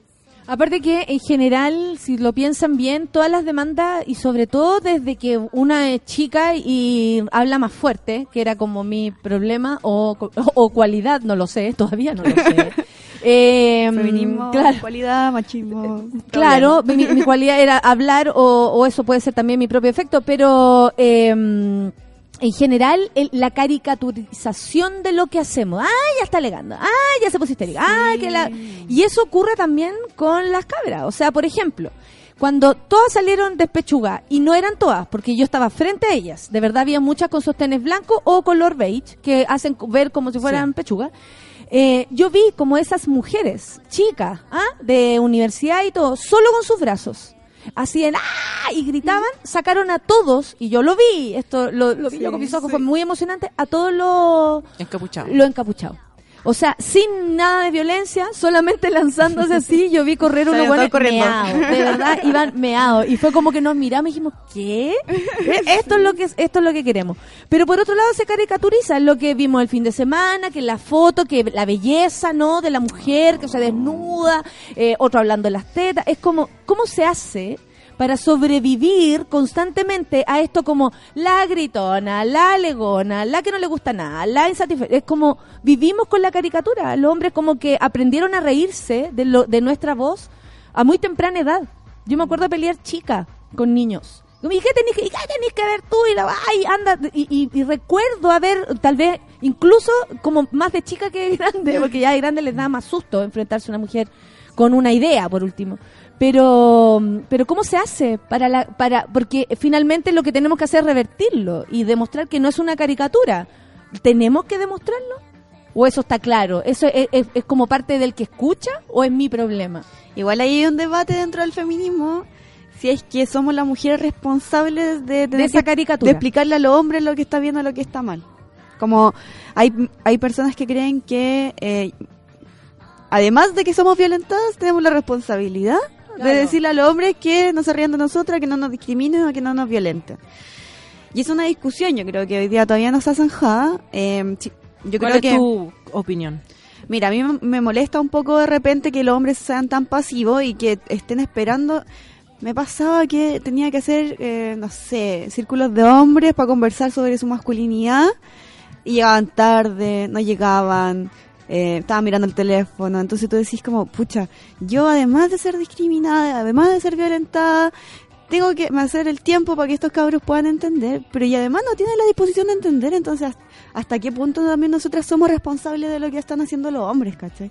Yo sí creo que obviamente uno tiene que poner a disposición porque a nosotras nos conviene que los hombres Pero puedan de nuevo entenderlo. desde la cuidadora, de nuevo desde Sí, la que educa. Yo te vengo a explicar, hermano mío, en cetáceo, para que tú entiendas lo que te quiero Sí. decir. Uno tiene la disposición, uno quiere que el hombre aprenda. Obvio, si queremos que nos dejen de, de violentar. Pero también eh, hay que, que tienen que poner de su parte, po, porque no podemos estar nosotras haciéndolo doble esfuerzo, como defendiéndonos y es como cuando dicen que la mujer Claro. es la responsable del machismo. Sí, porque ella lo perpetúa. hizo, claro. de Las eso, mamás son es las- un Sí, sistema. claro. Dígale a sus mamás, diga, claro. ¿cachai? La mujer o, o la feminista eh, eh, es gorda, pelúa, eh, eh, y, y la Lo que pasó con Dávalo, po. Y yo estoy estupenda, encuentro. Claro. Que. La mamá era la el responsable. mejor momento. Yo sí tengo bigote. Yo me lo estoy dejando, ¿sabes? es como para salir de la heteronorma. No, es que además como no Que veo... no hay tiempo. como- claro. Como no veo, no me doy cuenta hasta que mi hijo me dice... Sí, "¿Tenés weón, te bigote?". estoy enseñando, Ah, claro. te estoy enseñando lo que es el feminismo, no tengo tiempo para sacarme el bigote, ¿cachai? Ay, Es fuerte A ver, esto. no sé. Uno puede ver eh, eh, los movimientos históricos, nunca es con todos. Siempre hay gente que, que no va a estar dispuesta y Sí. o gente que va a hacer el Tony como que está y después lo veis, no sé, pues, viene una dictadura y lo veis colaborando con los otros. Mm, Eh, eh, pero hay que eh, hay que avanzar con los que Con los que tenemos. con los que tenemos claro y, y- y- estoy de acuerdo contigo que los hombres que ya ven el problema y que están de acuerdo también ellos tienen que digamos salir a predicar pues no Sí. pueden ser eh, eh, todas las responsabilidades en- Esos grupos de. WhatsApp de hombres. Y si tú estás ahí, pero te decís feminista, te decís aliado del feminismo. Pero por Amigo, ejemplo, yo, también, cómplice. yo también he sabido de grupos de hombres que uno a otro le han dicho, no, sé que esa foto aquí no. Sí, po. claro Sí, po. Y- y Y, eso, por eso y yo eso es lo que que- tienen que hacer, po. Y eso es lo que detiene al final las cosas, es la norma social. Cuando lo- los grupos de hombres se junten y uno empieza a cantar, ay, me tiré a la mierda, bla, bla", y otro lo pare, Sí, po. Ay, bueno, ya- no, así, Si no le decís nada, si no le decís nada, entonces seguimos, claro. Exacto. Es, ahí, para- es Ahí, listo, estamos claro, todos de acuerdo. sí. Se cierra el día. Vamos a acostarnos. Oye, para ir cerrando, eh, ¿qué es lo que viene ahora? ¿Piensan hacer otra marcha? ¿Piensan eh, movilizarse? ¿Qué, qué es lo que eh, de, de- de la Confech? ¿Tú sabes qué es lo que quieren hacer las asambleas de estudiantes? Mira, del de la CONFECH nosotras dimos el espacio para que las chiquillas de la COFEU, que es la coordinadora feminista universitaria, pudieran definir su fecha para la próxima movilización y nosotros acompañarla. Pero por el momento nosotros estamos convocando un paro nacional para el día primero de junio, que va a ser la cuenta pública. Y ahí nosotros queremos eh, unir a todos los movimientos sociales que hoy día están esperando que eh, el gobierno responda a su exigencia, no solamente al movimiento estudiantil, sino a lo que es nueva AFP, lo que... Pero nosotras no, o sea, per- perdona, pero eh, esos movimientos siempre se han impuesto. Digamos, nosotras no podemos bajar los brazos porque No, esté la FP no, no. eh, pidiendo los peajes más baratos. lo que queremos es- O sea, es yo que siento es- que no hay que Sí. bajar los brazos. No, lo que queremos es convocar a Mi todos postura. ese día porque es- ya están convocados, no es como que nosotros les invitemos, ellos ya están organizándose y queremos confluir con todos los movimientos, pero también eh, queremos poner la agenda que hoy día está eh, sobre la mesa, o sea, nadie puede desconocer que hoy día la, la principal demanda del movimiento social, que es el movimiento de mujeres, eh, tiene que ver con terminar con la violencia machista.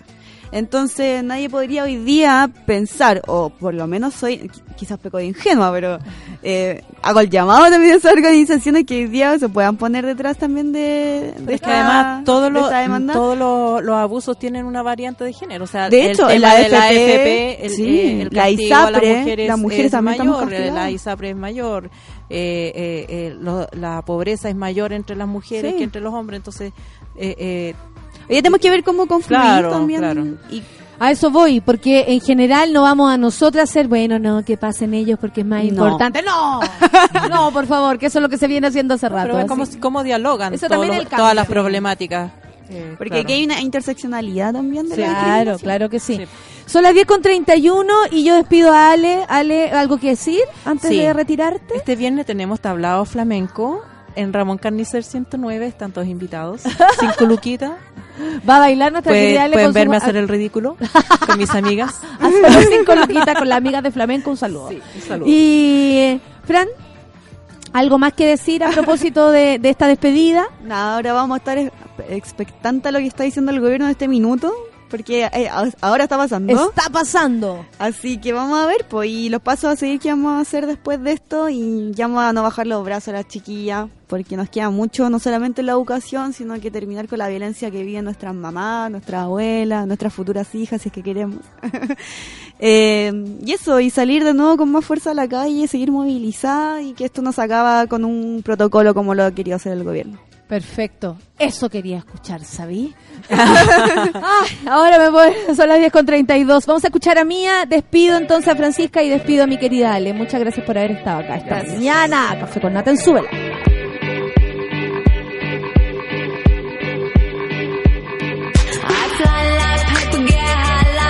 If you catch me at the border, I got visas in my name. If you come around here,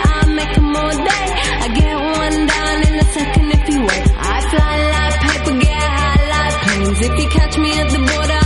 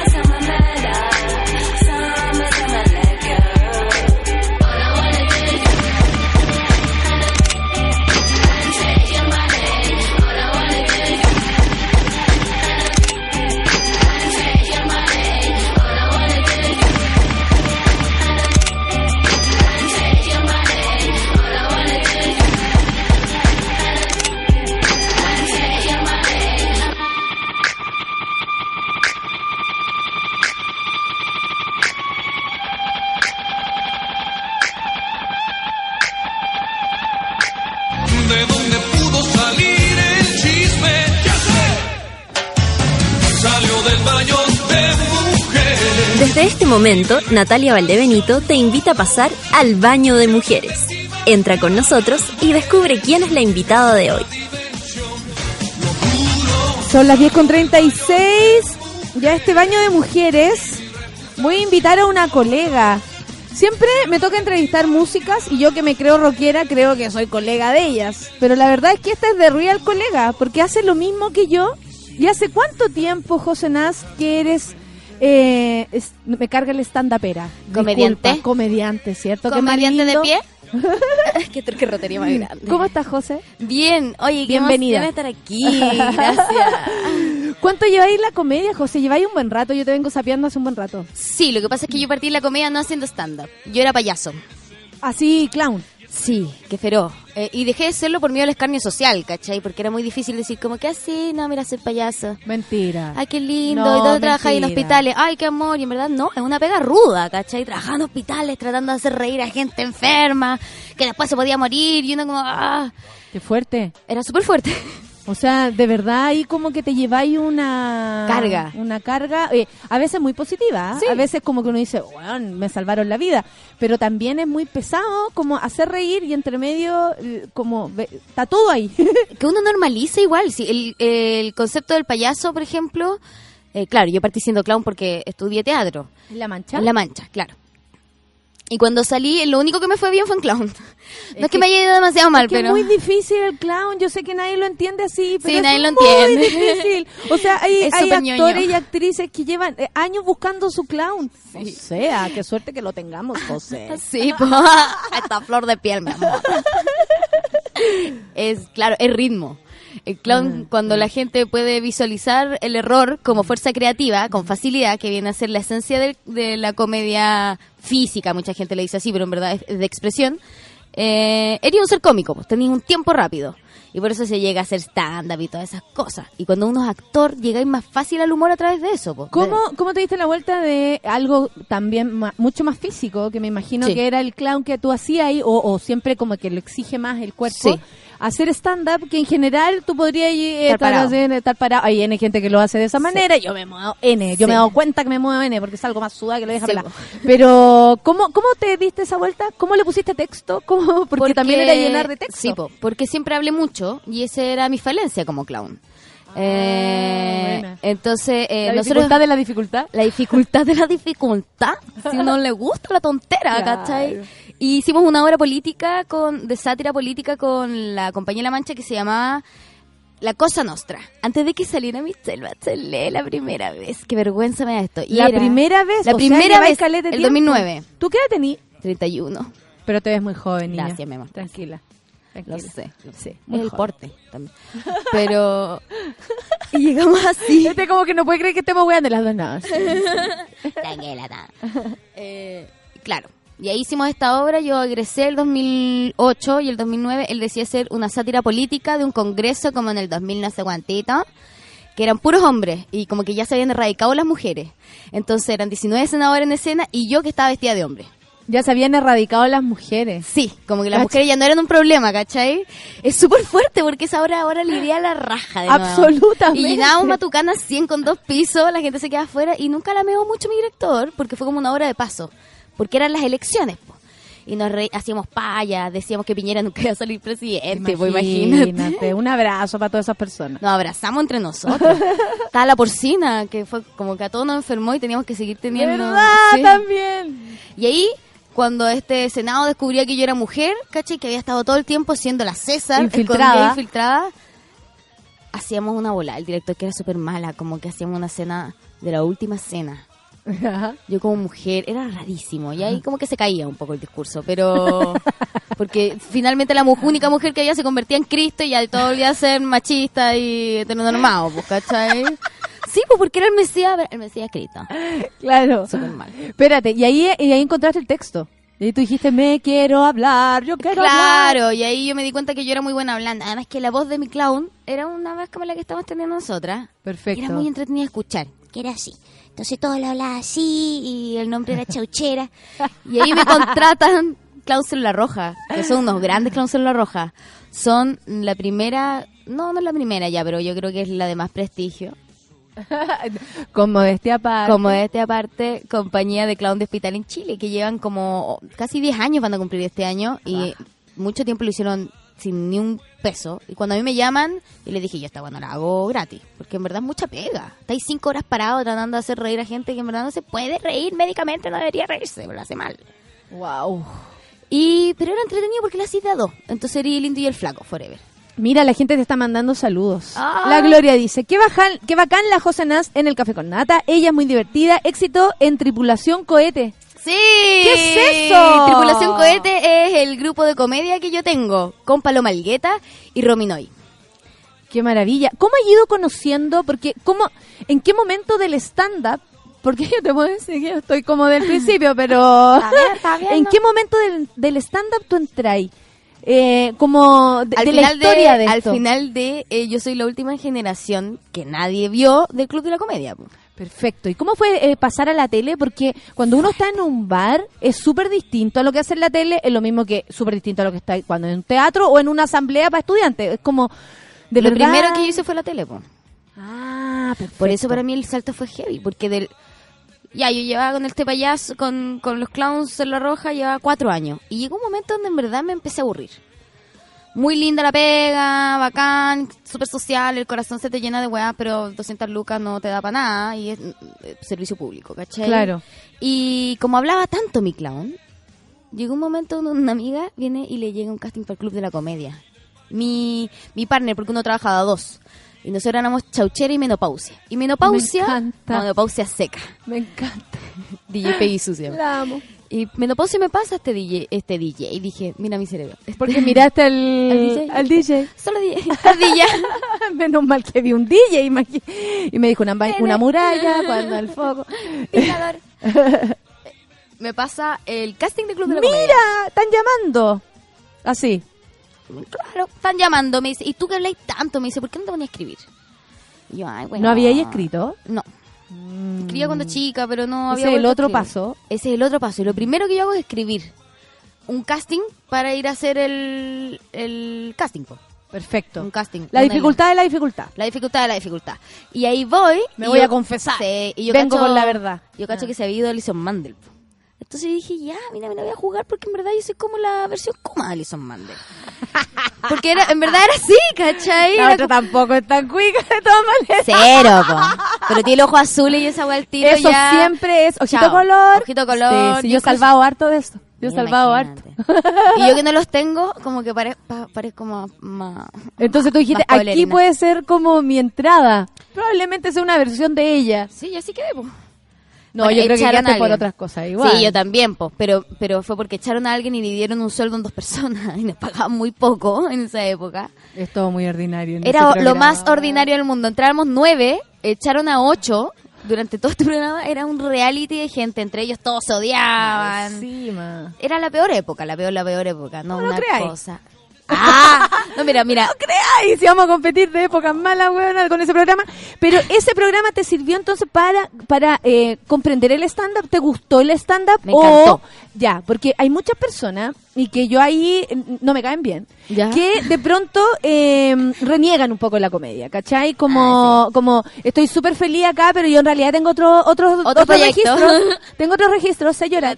¿Cachai? Como algo así. Y tú no, pues tú tenías un cariño por la comedia, o sea, el stand-up era una forma más de expresar la comedia. Exacto, era una disciplina más. Y cuando uno, actor cómico, que, en tu, que es tu caso, po, Sí. que no es el caso de todos los comediantes, uno igual busca nuevas fronteras para explorar Sí. algo que es casi rítmico, ¿no? ¿No te pasa eso? Que Absolutamente, como- muy musical el- la comedia, mucho más de lo que todos pudieran creer. Exacto, de hecho, hablando de musicalidad, me va a pegar un salto. Por favor. Ayer lanzamos con Tripulación Cohete nuestro primer tema, ¡Eh! nuestro primer videoclip, Excelente. rapeando. Así que Pero obvio, si después lo eh, pueden compartir, estaríamos felices. Maravilloso. Oye, y espérate, y cuando empezaste a escribir, ¿cómo lo hiciste? Porque eh, yo me acuerdo como yo lo empecé a escribir, también venía un poco de antes, una búsqueda ahí, unas ganas, algo escondido, Pero, pero, ¿qué hic- ¿cómo llegaste tú al stand-up después de Cabra Chica Gritona? me llamaron a un casting. Ah, también. Y para el casting hice un stand-up de Sergio Freire ¿Ya? y lo transformé, porque dije, no, o sea, con la única que tengo que quedar conforme aquí es conmigo misma, voy a ir con algo que Ah, me guste a mí, cambié todo, y como ya tenía conexión con las cámaras por haber trabajado tres Sí, años po. en esa weá, no me pareció como tan tan abrupto esto de mirar o de jugar a la weá, ¿cachai? Y por eso quedé también. Y que era fuerte. Claro, es fuerte porque está ahí solo contra la pantalla, po. Sí, depende de cuánto te toca. eh, por, por eso digo que son épocas distintas. Sí, no, pero en ese momento estaba todo como, ay, vengan vengan a la comedia y la weá. Claro, bienvenida. Cuando llegué, después las patas de la raja corrían. Horrible. ¿Cómo encontraste tus, tu- tus temas? Porque uno también raya con ciertos temas, con ciertas cosas, tiene fijaciones, me gusta, no me gusta. Con el trauma nomás, porque imagínate que el primero que me hizo escribir fue eh, Alex Hernández. Un trauma, po, Un weón. trauma, uno llegaba con un texto Trauma. y veía a tus 19 compañeros estaban mirando con cara de hoyo. 19. Éramos 19, era una horrible, era una reunión de pauta de tres horas, todos, todos se odiaban. Me acuerdo que humillaban, a- o sea, mi- la vez Sí. que me hablaba alguien de eso, era como, Era me están humillando, ¿qué hago? Sal de ahí. Así me hice amiga de Laura Prieto, pues, ¿cachai? Nos íbamos a fumar los pitos al estacionamiento porque era Matices. como... Hoy en Matices. Una nueva teleserie.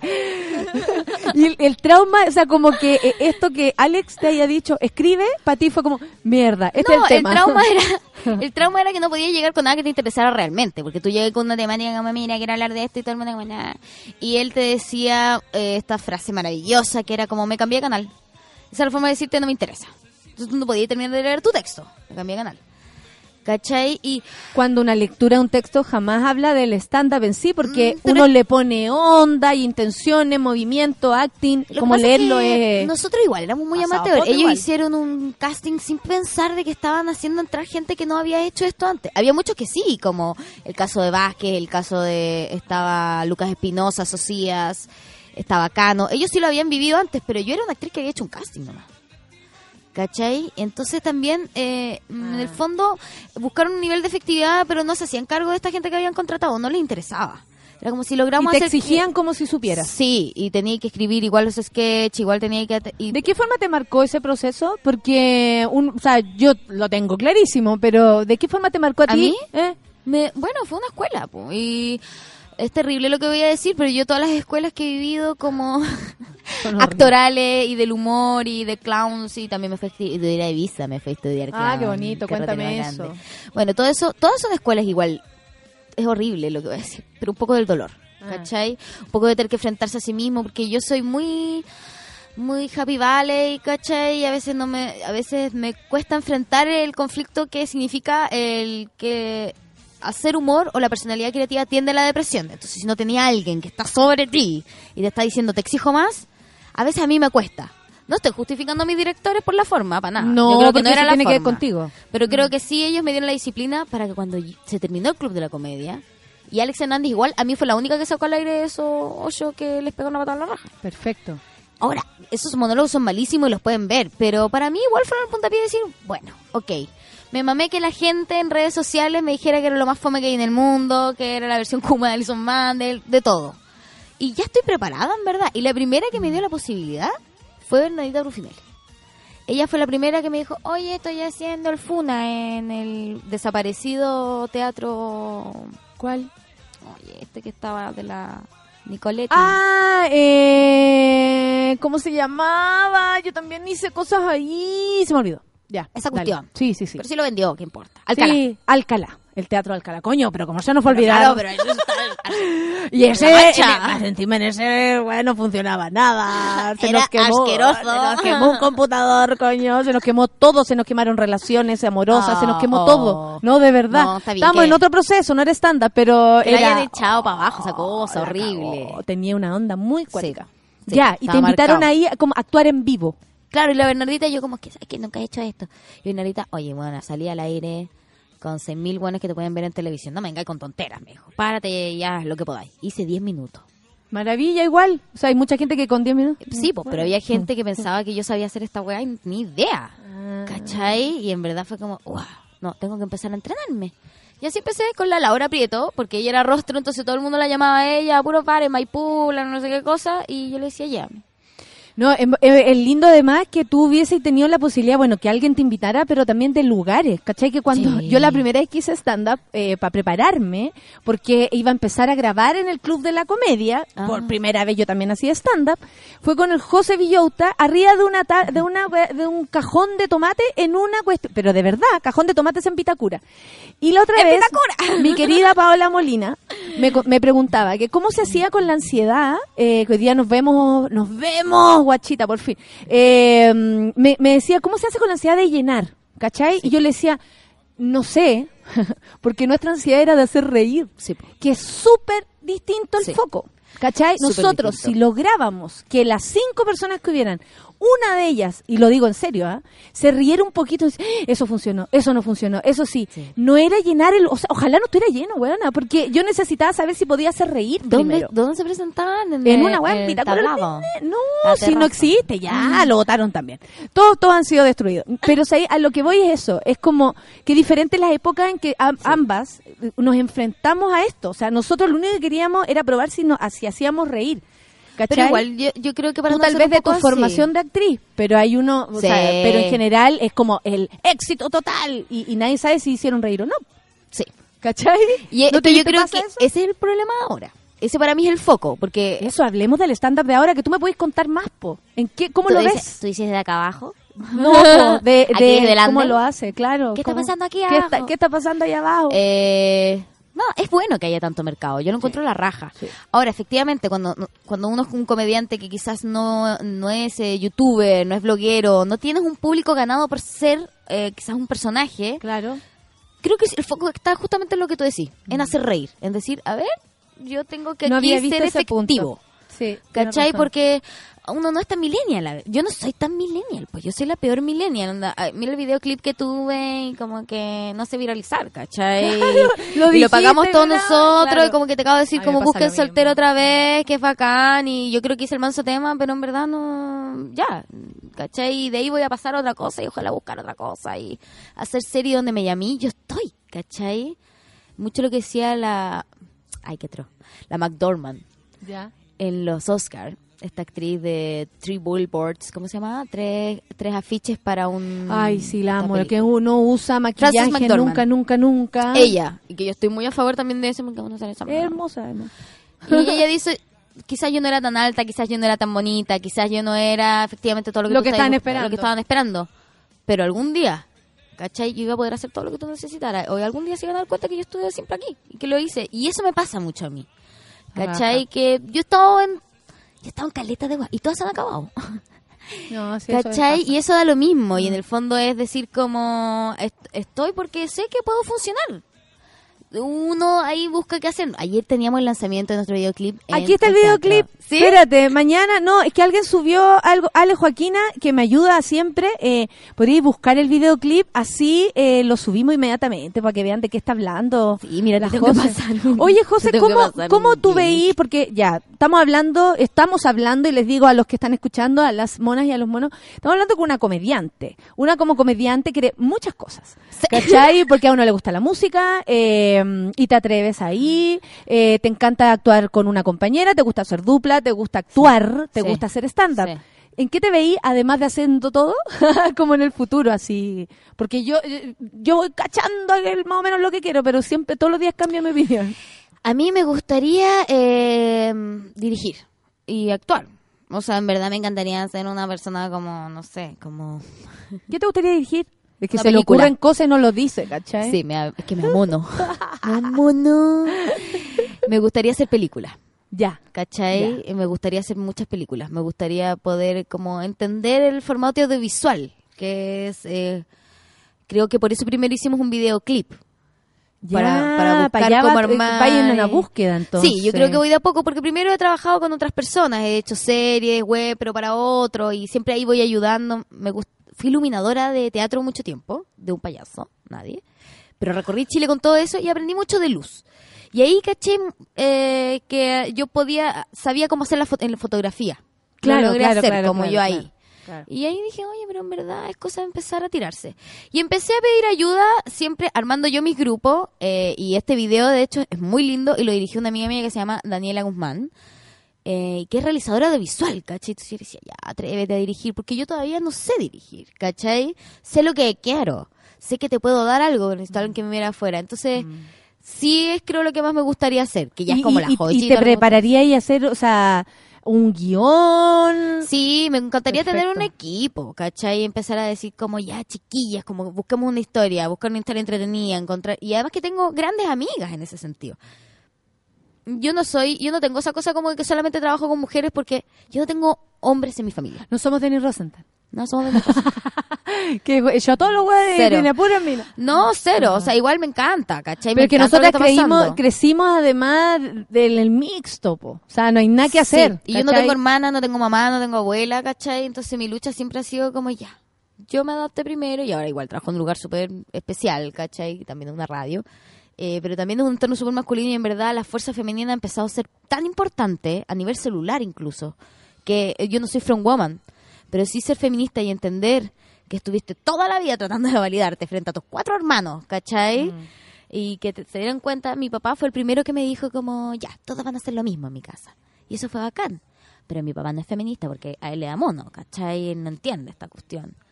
Eh, en la pega y en todos los espacios. Y cuando yo decidí cuál va a ser mi espacio, empecé a llamar mujeres de forma natural. Pero igual han llegado hombres como a hacerme Talentoso, cámara, claro. y de lo que necesites. Tengo estas cosas. Pero, por ejemplo, la Paola, eh, que yo la conocí como Santelice, yo siempre digo, yo te conocí como Santelice, güey. Tengo tres amigos escritores, los tres han cambiado el nombre, y yo esa no la entiendo. Pero en fin, que es guionista o que es escritora, tengo actrices, gente que hace color. En caso de Tripulación Cohete, una es publicista, la otra es eh, directora de arte. Creo que igual se puede armar algo. Sí. Y bien, yo por ahora tengo una pega que me permite eh, autogestionar un poco mis cosas, ¿cachai? Claro. Y, y no tener que depender de que alguien me diga qué hacer o no qué hacer, que fue lo que me pasó en la tele. Sí, po. es que ese ese es el, el mal de la televisión finalmente, que puede ser como el mal de cualquier trabajo remunerado Sí, eh, con horario de oficina. Porque finalmente, yo no sé, como actriz, por ejemplo, no como comediante, como actriz, las teleseries es como horario de oficina. Horrible, Yo sí. considero que son como los oficinistas de este de este trabajo. De este- sí, de este Hice rubro. una teleserie y me morí y por eso ahora soy trabajólica. Yo vi esa teleserie. Me, me metía un día entero en, en una sola cosa. De verdad que era muy importante. Era buena la teleserie igual. Sí, Yo era creo que fue subvalorada. Era argentino, de hecho. Yo vi las dos versiones. Argentina, Ah, sí, no, bonito. Era bueno. No, yo lo pasé súper bien. Pero más allá de eso, era un trabajo encerrado, pues, un trabajo así como de oficina, ¿cachai? Y algunas somos más de, de hacer varias cosas. Yo te imagino haciendo muchas cosas al mismo tiempo. Sí, pero igual me tuve ¿En que cuántas encerrar cosas, por ejemplo, está ahí eh, ahora? Así como, ¿de cuántas cosas hace José Nast en todo su día? Además de stand-up, el video, radio. ¿Cuántas cosas? No, tengo una pega fija. El, el minuto de, de echarte Ya, flores. tengo una pega Dale. fija. es que no me voy a echar tantas flores con esto. Dale, bueno, weona. trabajo a veces por ende con compañía. Es fuerte esto igual. ¿Y qué te parece eso? Mira, ha sido una contradicción heavy. Y esas son las contradicciones como... Que ayudan a la comedia, buena. la Después de eso te hacía el monólogo, ¿no? Sí, yo sé. Por eso. Por eso digo, porque ya bueno, algo, hola, ya algo va a pasar, y- ¿cachai? Y estuve en Morandego ya con eso, weona, entrando y a veces actúo en Morandego en compañía, ¿cachai? Y yo sé que no, para mí. me tinca que no le queda tanto tiempo. ¿Esa, esa es tu percepción? Entonces, mi percepción es que yo siempre llego a los lugares cuando van a acabar. Vamos, claro, yo mato de adentro. no, no voy a hablar. Y, pero... Mi percepción con eso fue fuerte, porque por supuesto que me miraron varias de mis pares, a quienes adoro, pero también odio en profunda comunión.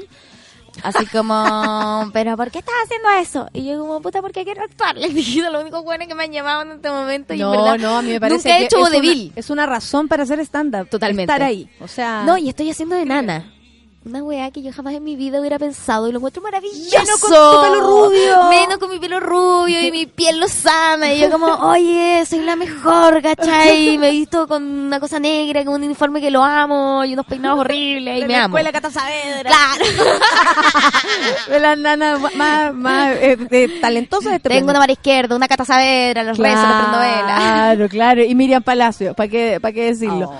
La gran Miriam Palacio, que según ella se había comprado en la playa con esta, la otra con esta, ¿cachai? Como ella medía como sus personajes de acuerdo a lo que había podido conseguir. Oye, José, ¿dónde te estás presentando ahora? Ya terminamos el programa y primero que todo te quiero agradecer por haber venido, subir Oh, esta escalera, eh, conocernos también y eh, compartir esto, porque nos gusta el micrófono, nos gusta la comedia y siento Sí. que eso como que une más que cualquier cosa, Sí. más allá de que las comedias sean distintas, que uno pueda aprender de la otra, o, o, o, o- o de pronto como decir, eso no me gusta, eso sí me gusta, ¿cachai? Que eso también es aprender.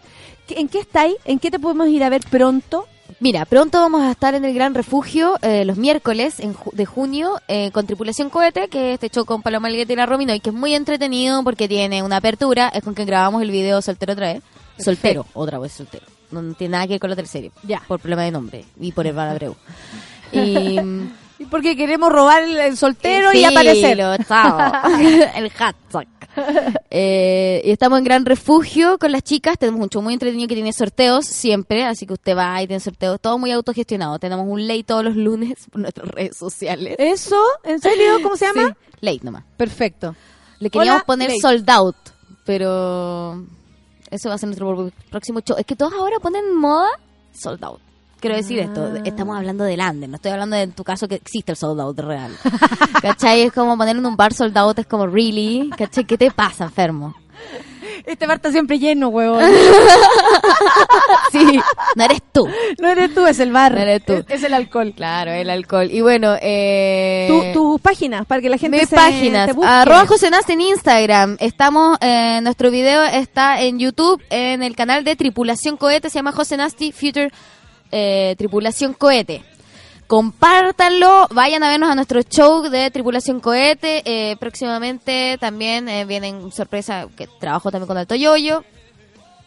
Él hace series y tonteras, así. Un videoclip tonteras. romántico hizo ahora. Sí, un videoclip. Lo lanzamos muy Hacen muy buena mío. dupla ustedes dos. Sí, Eh, sí lo sé. sí, es que fome, ¿eh? ¿Te fome. cachai? Qué fome. No, es bonito encontrar dupla, weón, es muy difícil. Así Sí, que bacán. no, sí, ¿Encontraste bacán. algo ahí? Sí. Oye, Muchas eh, gracias por invitarme. Lo no. ¿En pedí- serio? Pedí permiso en la pega. Estoy feliz de que me ¿En voy a cuál comprar. pega? Ah, bueno, trabajo, que ya, trabajo en la radio. Yo trabajo en la radio que son filiales de Mega. Perfecto. Ya, Carolina y Candela. Pero es que como esta otra radio, yo nunca sé si me van a retar en mi pega. No, Nadie sabe realmente lo que yo hago. nada. Nosotros somos el enemigo para ellos, pero Sí, po. porque estamos trending topic y ellos no, ¿cachai? Pero más allá de eso, bien. Ah, pero- está bien oh. trending topic. eh, eh, acá no, o sea, no José, pero Café con Nata sí, así que hay mucha Eso, gente escuchándote. Mucha gente escuchando, bueno. Y, y eso, po. Y, y tenemos eso. Vayan a nuestro show, sigan en nuestras redes sociales. Vamos a tener siempre nuevas cosas. Estáis creando, que es lo más importante. Estamos creando tonteras. en el fondo Que le vaya bien, compañera, que le vaya bien, Muchas que gracias. exista cada vez más lugares donde podáis hacer lo que te gusta, eh, fluye, llámame para la película, yo puedo hacer un cameo, la weá que Por queráis, una nana, me salen fantásticas las nanas de ojos verdes, y, y nada, pues José, que le vaya bien, que le vaya Muchas muy gracias, bien, compañera. muchas gracias, bacán. Vamos a escuchar musiquita para irnos, y no se olviden de psicopatear a la José Nats para que vean ahí todo lo que hace, todo lo que va a hacer, el videoclip este que, no, que nos contó, y nada, pues monas y monos, gracias por estar del otro lado, chau.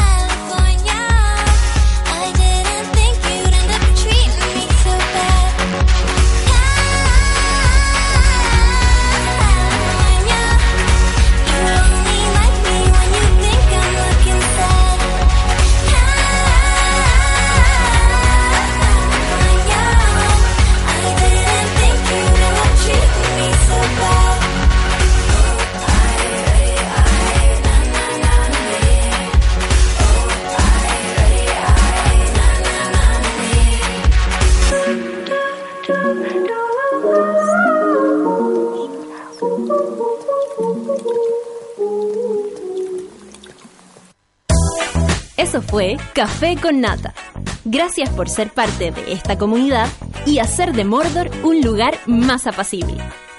Natalia Valdebenito te espera de lunes a viernes a partir de las 9 de la mañana en el matinal más pitiado de Chile. Solo en Sube la Radio y en otra sintonía.